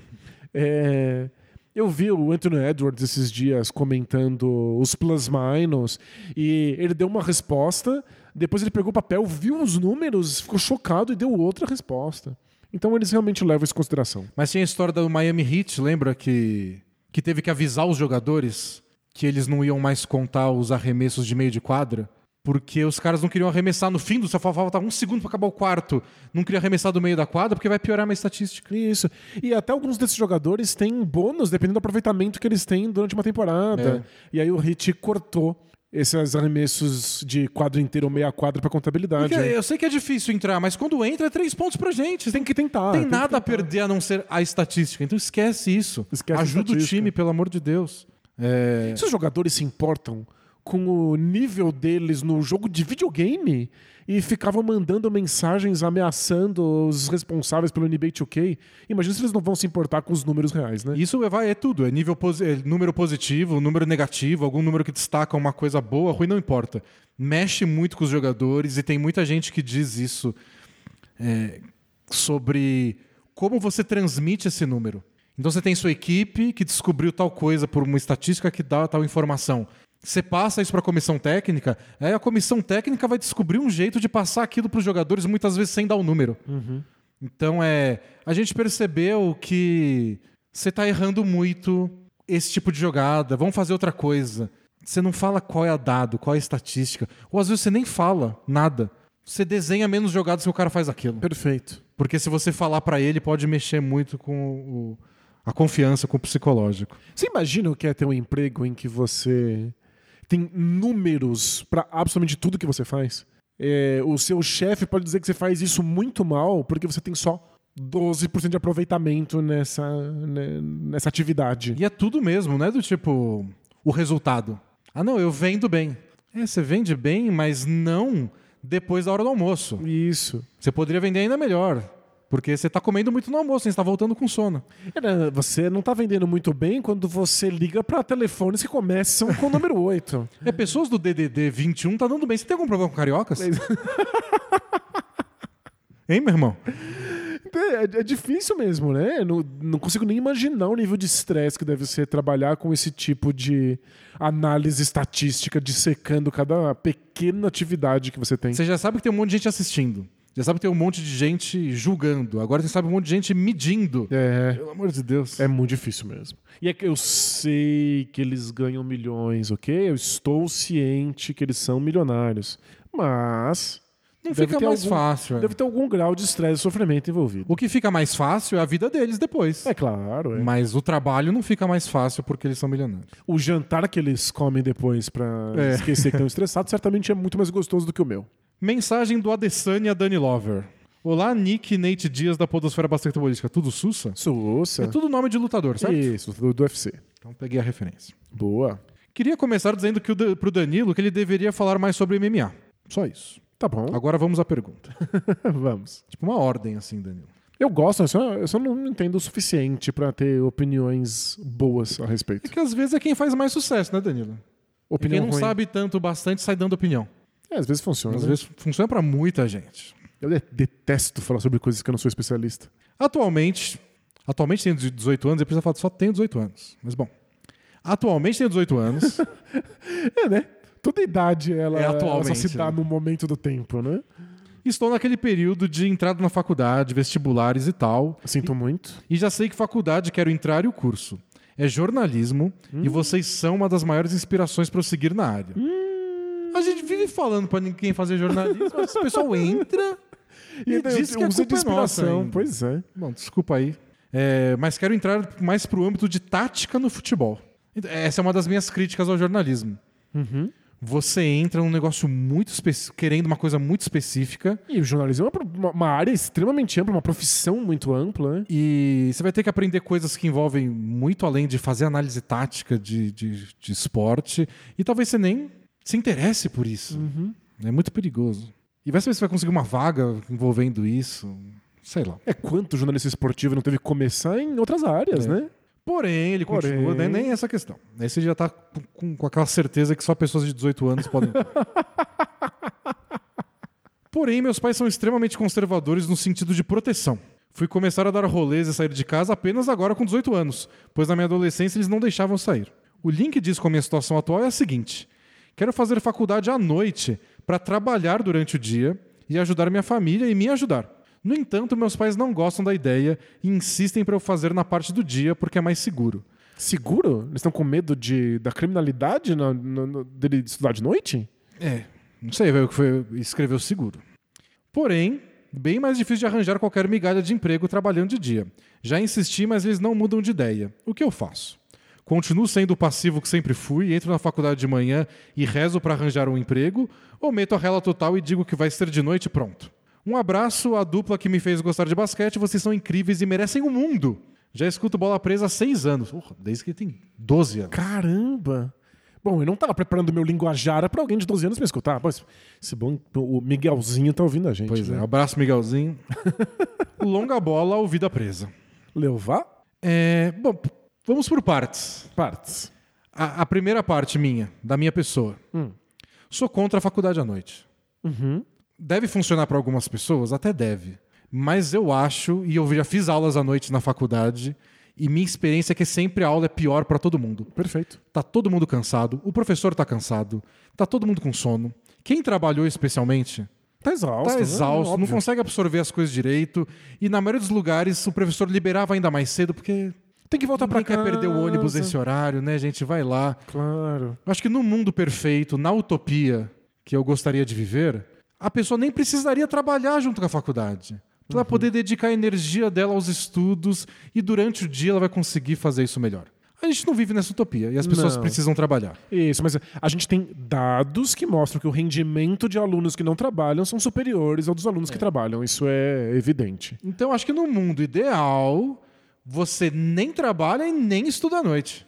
Pra você poder usar o privilégio de poder estudar durante o dia e se focar nisso. Perfeito. Então, esse é meu ponto. A questão é que ele quer trabalhar. Ele quer passar por essa rotina exaustiva, talvez pra se Olha. sentir mais vivo. É, Ele deve, deve ter os motivos dele, mas se ele quer passar por isso e isso necessariamente envolve estudar à noite, estude à noite.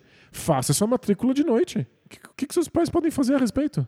Eu acho que seus pais já deram a- a- a- o lado deles, a opinião deles, mas como você disse, atualmente você tem 18 anos.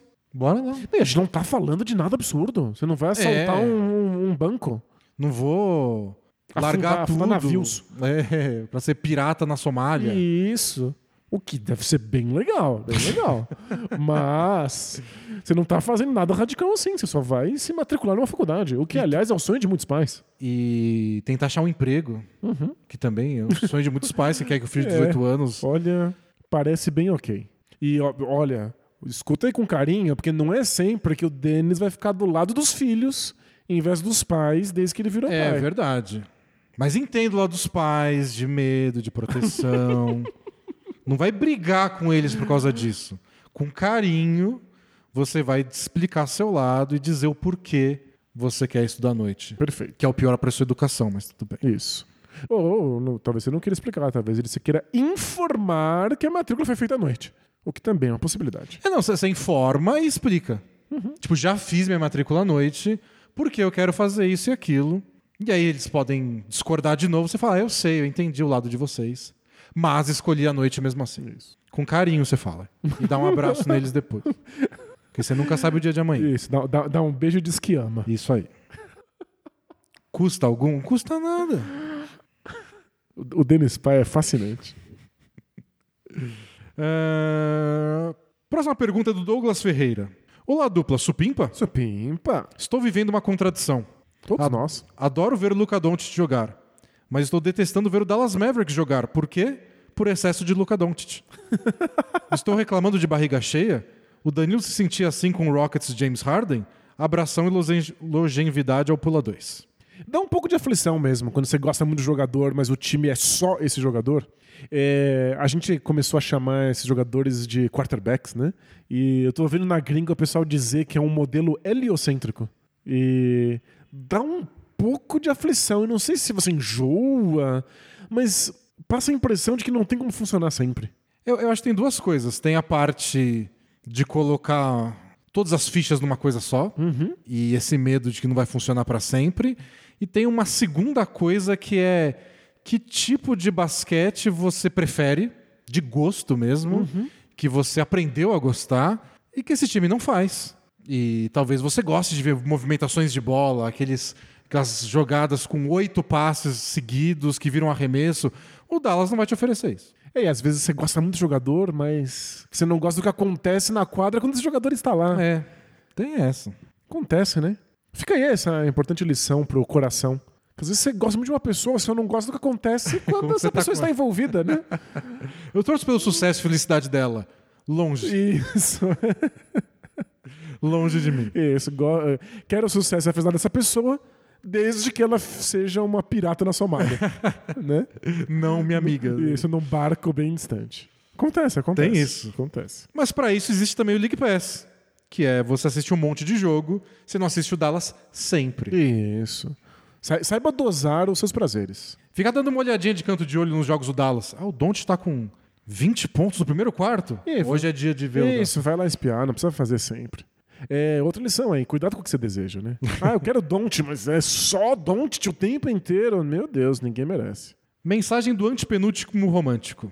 Já, já tem uns seis antepenúltimos, rom- antepenúltimos românticos. Gente, vocês vão ter que descobrir aí que vocês são um grupo de milhares. Fala, rapaziada. Supimpa? Supimpa, outro supimpa? Outro supimpa. Bom, supimpa. Eu confesso que eu tava aqui ansioso pelo momento que supimpa voltasse à moda. Pelo É jeito legal, voltou. né? Minha participação vem em decorrência da mensagem do último romântico no penúltimo podcast. Mas acho que não, esse já é mais velho essa mensagem. Ele falava sobre a dúvida se deveria ou não se relacionar com a ex do amigo. Lembro dessa mensagem. Eu, no alto dos meus 23 anos, fiz essa escolha há um ano e meio atrás e não me arrependo. Olha só. Se na situação do colega o seu amigo traiu a ex-namorada, na minha, meu melhor amigo namorou por um mês com minha atual noiva. Mas todo o nosso ciclo ao redor alimentava a esperança deles voltarem um dia. Desde o início mandei a rela total para ele. Antes de conversar com ela e entender nossos sentimentos, fui sincero e conversei com ele. Porém, nem só de flores nós vivemos. Essa nossa escolha, infelizmente, gerou consequências como afasta- afastamento desse amigo, que já não é mais tão próximo quanto antes, antes e de amigos próximos de nós dois. Quase todos abraçaram o lado dele. No entanto, isso nu- nu- não me perturba mais. Estou bastante feliz, nós compramos nosso apartamento e vivemos da melhor forma possível. Se realmente houver sentimento, sempre vale a pena tentar. Bonito. Se as pessoas se afastam ou tentam se meter, só mostram que não são tão amigos assim. Abraços duplo, o trabalho de vocês é muito bom. E observação. Eu já falei com o Denis duas vezes pelo telefone. Ele só te deu essa informação? E nunca ele não explicou. Ele tentou te vender alguma coisa? Trabalhar com telemarketing? Não sei, não tenho a menor ideia. Sabe que eu fiquei, mas sabe por que eu li essa pergunta? Ah. Que eu fiquei muito chocado. Ele tem 23 anos e comprou um apartamento. Como que faz isso? Ser herdeiro do quê? O que, que você herdou? Fala pra mim o que, que você herdou. Não, incrível. Tem, tem muitas coisas chocantes. Ele comprou um apartamento, ele fala ao telefone, Pois é, né? em pleno Me século obrigou a XXI. responder até. pelo. Incrível. Mas olha, tu pensou, você fica noivo de alguém tão novo e já compra apartamento? Nossa, tô Incrível, né? Esse pessoal joga na loteria, esse pessoal é Ih. melhor que a gente na KTO. E fala assim, eu fiz essa escolha um ano e meio atrás. Então, há um ano e meio ele começou a, a namorar a ex do amigo. E agora já compramos nosso apartamento. É um relacionamento de um ano e meio entre pessoas de 23 anos e eles compraram um apartamento. Não, pra é- mim, a coisa menos chocante é ele ter ficado caído do amigo. É, não, é. E sim, as pessoas ao redor não tem nada a ver com isso. Que Sei lá que a pessoa se incomoda, duas pessoas estão apaixonadas querendo ficar juntas, lasque-se. É, mas é. Tem uma dessas, especialmente jovem, né? Tem uma polêmica assim. As pessoas têm que escolher um lado. É, não. Essa pessoa vacilou. Meio pra dar um apoio moral. Quem se apoia no segundo turno? É, Você não tem- pode ficar em cima do muro. Isso, é o- qual é o seu voto ético? É. É muito incômodo isso. É, e não, incômodo é ver esse pessoal do telemarketing comprando apartamento. Pois é, né? Dizem aí que ganha mal, pelo jeito não é o caso, não. é. E podcaster? Podcaster tá aí, contando as moedas. Ah, bom, temos mais duas mensagens. Uma eu, eu acho que não faz tanto sentido assim. eu vou ler semana que vem. Tá bom. E a outra é um desabafo do Daniel Endebo. Manda. Fala daí, beleza? Beleza. Me chamo Daniel Endebo, sou do Rio, assinante de longa data do Bola Presa. É, embora tenha rolado um breve involuntário hiato por conta do vencimento do cartão. Acontece. Acontece, acontece. Nas melhores famílias. E queria dar a minha percepção sobre o caso do Kyrie Irving. Hum. Sou judeu, nascido e criado dentro da comunidade judaica no Rio, neto de sobreviventes do Holocausto e de refugiados da Síria e do Líbano. Olha só. Vivi um breve período da minha vida em Israel, onde residem muitos amigos e familiares. E nas últimas semanas fiquei bem triste com a repercussão do tweet que ganhou o centro das discussões da NBA. E vamos fazer aqui um parênteses. O documentário antissemita que o Kai Irving não sugeriu, só colocou Não no Twitter promoveu, dele? segundo ele. Isso. Só alçou o vídeo ao número um dos mais vendidos e assistidos na famosa rede mundial de venda de produtos. É. E. Que, aliás, rendeu umas discussões do tipo: ninguém tá brigando com a rede que deixa esse Que documentário no ar. né? Claro, é. Mas enfim, Enfim. Tem- impacto. Quem acha que falar groselha quando você é uma figura pública não tem impacto, obviamente tem. É, bom, que ganhou centro das discussões da NBA, ele disse, na extra quadra. Estados Unidos e Canadá, os países da, da NBA, possuem duas das maiores comunidades judaicas da diáspora. Nova York, em especial, é a maior do mundo fora de Israel e há uma grande quantidade de judeus envolvidos na liga. Jornalistas, executivos, donos de franquias, patrocinadores. O próprio Adam Sandler. É. Adam Sandler? O próprio Adam Silver, o Isso. comissário da NBA. Aí, o Adam Sandler é a figura mais importante da cultura nos últimos meses é por causa do documentário. A questão com nome, né? Isso me tratar.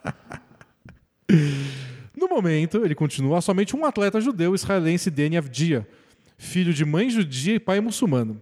E nenhum jogador da liga apareceu publicamente para dar suporte a ele ou à comunidade judaica e condenar as palavras do armador do Nets. Pois é. Pelo contrário, Kyle Kuzma, que é parceiro do Avdia no Wizards, deu um tweet meio que... Ah, agora não pode mais falar a verdade. Isso. Foi isso, né? Ele não disse do que ele estava falando, mas pareceu bem óbvio na hora, né? É o famoso, eu não, não queria estar aqui. Aí quando você pergunta, fala, não, é, eu tô aqui no salão de beleza esperando minha esposa, né? Caso Bledsoe.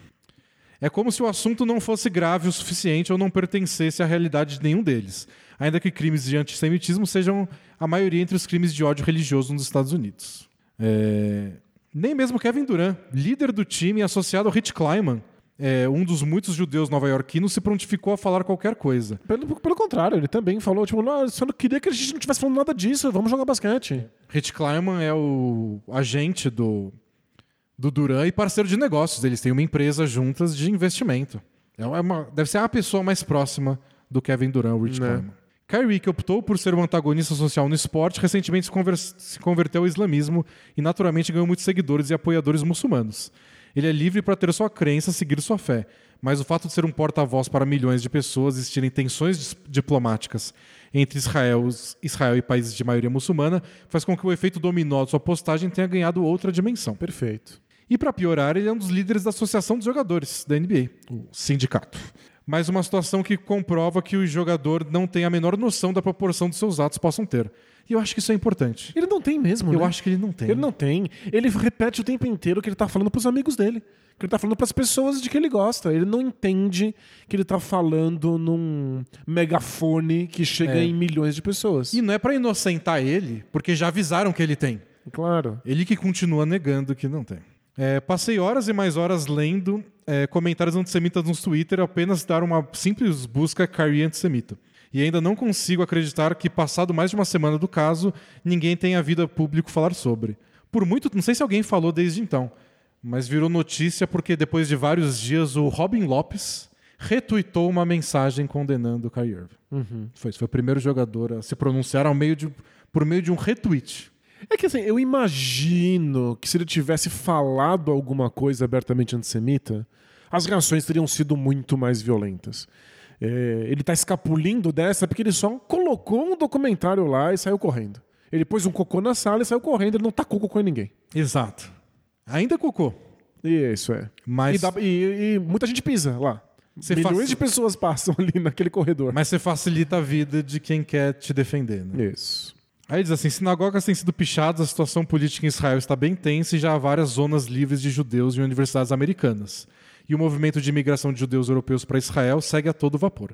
Ver a liga que eu amo se calar quando esse caso, é, quanto a esse caso me drenou forças para acreditar que essa é uma luta que pode ser lutada. Enfim, desculpem o desabafo, mas queria dar um relato de quem sentiu o golpe e pedir que sempre que possível combatam os discursos de ódio. Estou à disposição para conversar sobre o assunto. Abraços, vida longa ao Bola Presa. Valeu. É, eu realmente acho que as pessoas que falam esse tipo de coisa como o Kyrie Irving e as pessoas que defendem que se trata só de liberdade de expressão e qualquer um deveria poder dar sua opinião, não têm noção de qual é o impacto. Não entendem quais são as lutas, as dificuldades da comunidade judaica. Não entendem que são populações que sofrem violências físicas e simbólicas há milênios. É, é gente que não entende qual é o efeito prático das palavras. Eu acho que é isso. Eu acho que é só uma questão, nesse caso, de desinformação. Eu, eu acho que no caso que ele condenou dos jogadores, os jogadores não aparecerem para condenar o Kyrie Irving, Eu acho que eles não entendem qual é o impacto. Eu, eu acho, que tem, acho que tem algumas coisas a mais envolvidas. Eu acho que é, primeiro tem uma tendência natural deles se defenderem, que é um corporativismo que existe em todos os lugares. Então, sei lá, entre bom, jornalistas. Um jornalista sendo atacado, o natural dos outros é ir lá ver como, primeiro como defesa. Tipo, não, mas veja bem, calma lá. Em alguns casos não dá pra defender, em alguns casos é, tem uma passada de pano, passada de pano, mas a, a primeira é, Reação. reação, quando você vê o mundo contra, tipo, a gente se protege. Por mais que você esteja errado, eu te protejo porque o mundo tá contra. Se nós jogadores nos unirmos, quem vai defender a gente, sabe? Então acho que tem uma parte disso. E tem uma parte que tem muita gente comentando, mas que aí é um assunto bem delicado e que eu confesso que eu comecei a ler mais sobre isso agora, que é eu li um texto de um cara negro dizendo que, ó, tem um discurso antissemita rolando entre comunidades negras, meio incômodo, a gente devia rever isso. Então talvez tenha muito jogador, que é parece ser o caso do Kuzma, quando ele twitta, ah, não pode mais nem falar a verdade, Ele acredita naquilo como se fosse Talvez verdadeiro, tenha né? gente concordando com o Kyrie Irving, mas ninguém falou. A gente tem que ficar de olho aí no futuro próximo para ver se não tem casos assim. Mas eu acho que também tem gente desse lado que você falou que só o- o- a resposta quer vir Duran. Gente, vamos jogar basquete, esquece isso, deixa pra lá. Não dando importância pro caso É, que. Não entende o tipo de estrago que causa ter. nas pessoas e nas comunidades, né? E sim, tem gente que compra esse tipo de propaganda antissemita ou várias outras propagandas que são contra grupos minoritários e compra porque teoria da conspiração é uma delícia, né? É fácil de comprar. É. São umas histórias mó boas, né? Vamos dar pra tempo uma última? Bora, bora. É do Robert Sacre, arremessador de três pontos. Você lembra do Robert Sacre? Infelizmente. É, eu também. Com a camisa do Lakers eu vejo ele. ainda. Esse é o mais doloroso. Fala D, tudo beleza? Beleza. Tenho 23 anos, sou recém-formado. Pra dar contexto, ele diz. Não precisa se explicar, só fala que você é recém-formado. Tá bom. Tentando resumir, 2022 foi um caos, um ano que deu tudo errado pra mim. Relacionamentos, insatisfação e estagnação no trabalho, problemas familiares e até aí nada bem, certo? Certo. Porém, Porém- passei um processo dificílimo e fui aprovado em um novo emprego, uma grande concessionária de carros nacional. Um salário maior do que eu tenho hoje, plano de carreira, um cargo de gestão. Entretanto, eu nem dirijo, não entendo nada de carro e estou morrendo de medo de não ser bom o suficiente. Com a maioria das perguntas do Both Things Play Hard, já tenho a resposta. Já aceitei de imediato o trabalho. Claro. Grande oportunidade, ótima remuneração e esse desafio parece ser tudo que eu precisava. Mas se você for horroroso, não souber nada, for um desastre, descobre depois. Vai embora. É, tem que tentar. De repente as coisas começaram a andar e tudo se encaixar. Mas queria saber a opinião de vocês sobre ter medo e ficar aflito e inseguro, até em assuntos que são tão positivos. A decisão já está tomada, mas gostaria de saber a opinião de vocês dois eh, sobre de vocês sobre esses dois aspectos. Por que temos medo em situações que sabemos que vão ser positivas?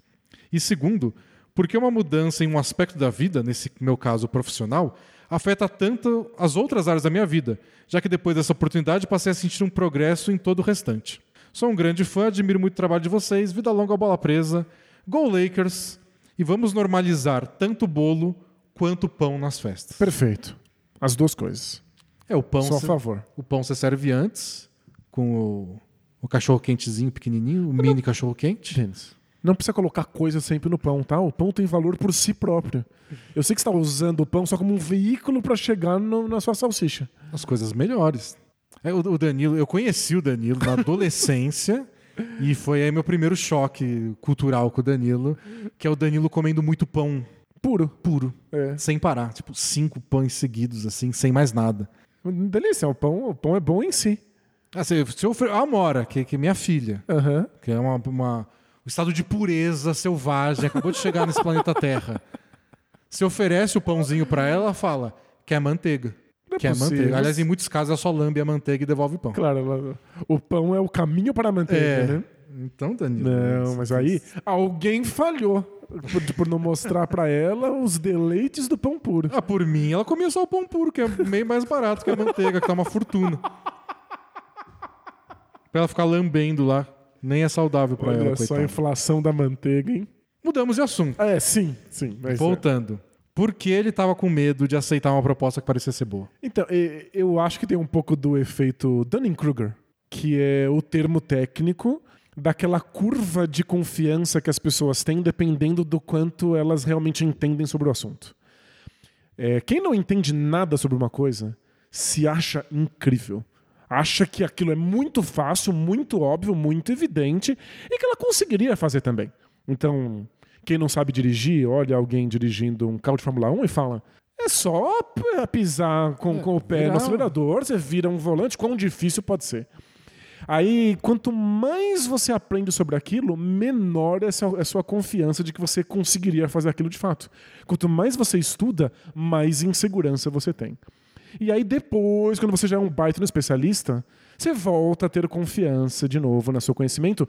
Esse conhecimento nunca é tão grande quanto o do leigo completo. O maior, a maior confiança, o maior índice de confiança que você pode É ter do leigo completo. é do leigo que não sabe absolutamente nada. Então acho que é normal pessoas que não são leigas completas se acharem uma farsa. Quanto mais você sabe de alguma coisa, mais uma farsa você se acha na, na- naquele assunto, naquela profissão, naquela área. E depois, quando você vira um especialista de fato, aí você começa a recuperar algum grau de confiança. Então, mesmo ele sabendo que o emprego é bom, ele tem receio porque ele sabe o quanto difícil ele vai ser. Exatamente. Ele não tá preparado para aquilo. Se ele fosse um leigo completo, ele ia falar: qualquer Não um faz isso. É muito simples. E é por isso que a gente tem níveis de confiança gigantescos em fake news de gente que é completamente leiga sobre aquelas coisas. Então, o nosso ouvinte aí não é um leigo completo. Ele fica receoso de que ele não vai fazer um bom trabalho, de que ele é uma farsa, de que o trabalho vai ser difícil. Fica tranquilo, é uma sensação que todo mundo tem. E que quando você tiver bem mais experiência nisso, vai sumindo aos poucos. É. Mas acho que também tem uma. Pensando mais no geral, que às vezes não tem a ver com o trabalho, com ir bem, mas de sentir medo e ficar receoso com, com coisa boa. É porque parece que agora tem que dar certo. Você perde suas desculpas, assim. Tipo, quando tá Uhum, dando as coisas ruins, quando tudo começa a dar certo, tem que dar certo. Você não sentiu uma baita responsabilidade quando a NBA chamou a gente pra comentar o, Claro. o, o League Pass? Quando a gente teve a chance de montar o estúdio aqui. Tipo, agora tá dando tudo certo. O que, que eu vou usar de desculpa? Tem que dar certo, então. a gente tem que fazer um bom trabalho. Estão dando né? todas as chances na minha frente, tem, tem que funcionar, tem que ficar tudo, tem que fazer bem. Claro. Então acho que dá um novo um, um grau de responsabilidade também. Quando as coisas estão no caminho certo. Uhum. Tem muito mais vezes, pressão, óbvio. às vezes dá uma ansiedade, assim, tipo, agora, agora tem que funcionar de verdade, hein, gente. E, por fim, trabalho é uma coisa que a gente faz bastante. Ocupa muito do nosso tempo e ocupa muito da nossa autopercepção no mundo. A gente se identifica, em geral, quando a gente se apresenta para pessoas novas com o nosso emprego. É muito identitário a função que a gente cumpre no- nos nossos trabalhos. Então, normal se seu trabalho está indo bem, que você se sinta melhor com as outras coisas. É. E vale pra tudo. Vale o contrário também, às vezes a vida amorosa vai bem, você sente mais confiante no trabalho. É. É que você é uma pessoa só, essa é a resposta.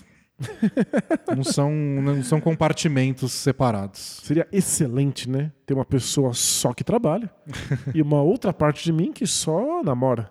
Ia ser legal? Pra essa seria bem legal. Pra, pra, pra que trabalha, não, né? Mas a que trabalha seria escravizada É. pela pessoa que só namora.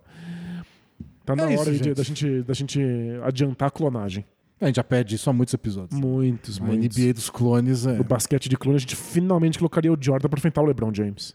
Encerramos por hoje, pessoal. Espero que vocês tenham gostado de mais um podcast. Semana que vem a gente volta com um tema aí que a gente vai pensar em cima da hora. Isso, porque a NBA tá acontecendo. Então, muitas coisas novas, todos os jogos, todas as semanas. A NBA não para, a Bola Presa não para também. E além do conteúdo que a gente sempre produz aqui toda semana, tem nosso conteúdo exclusivo. Assine a Bola Presa. A gente se vê em breve. Tchau! Sábado, 6 horas no League Pass, Nets e Clippers. A gente se vê lá. Tchau, tchau!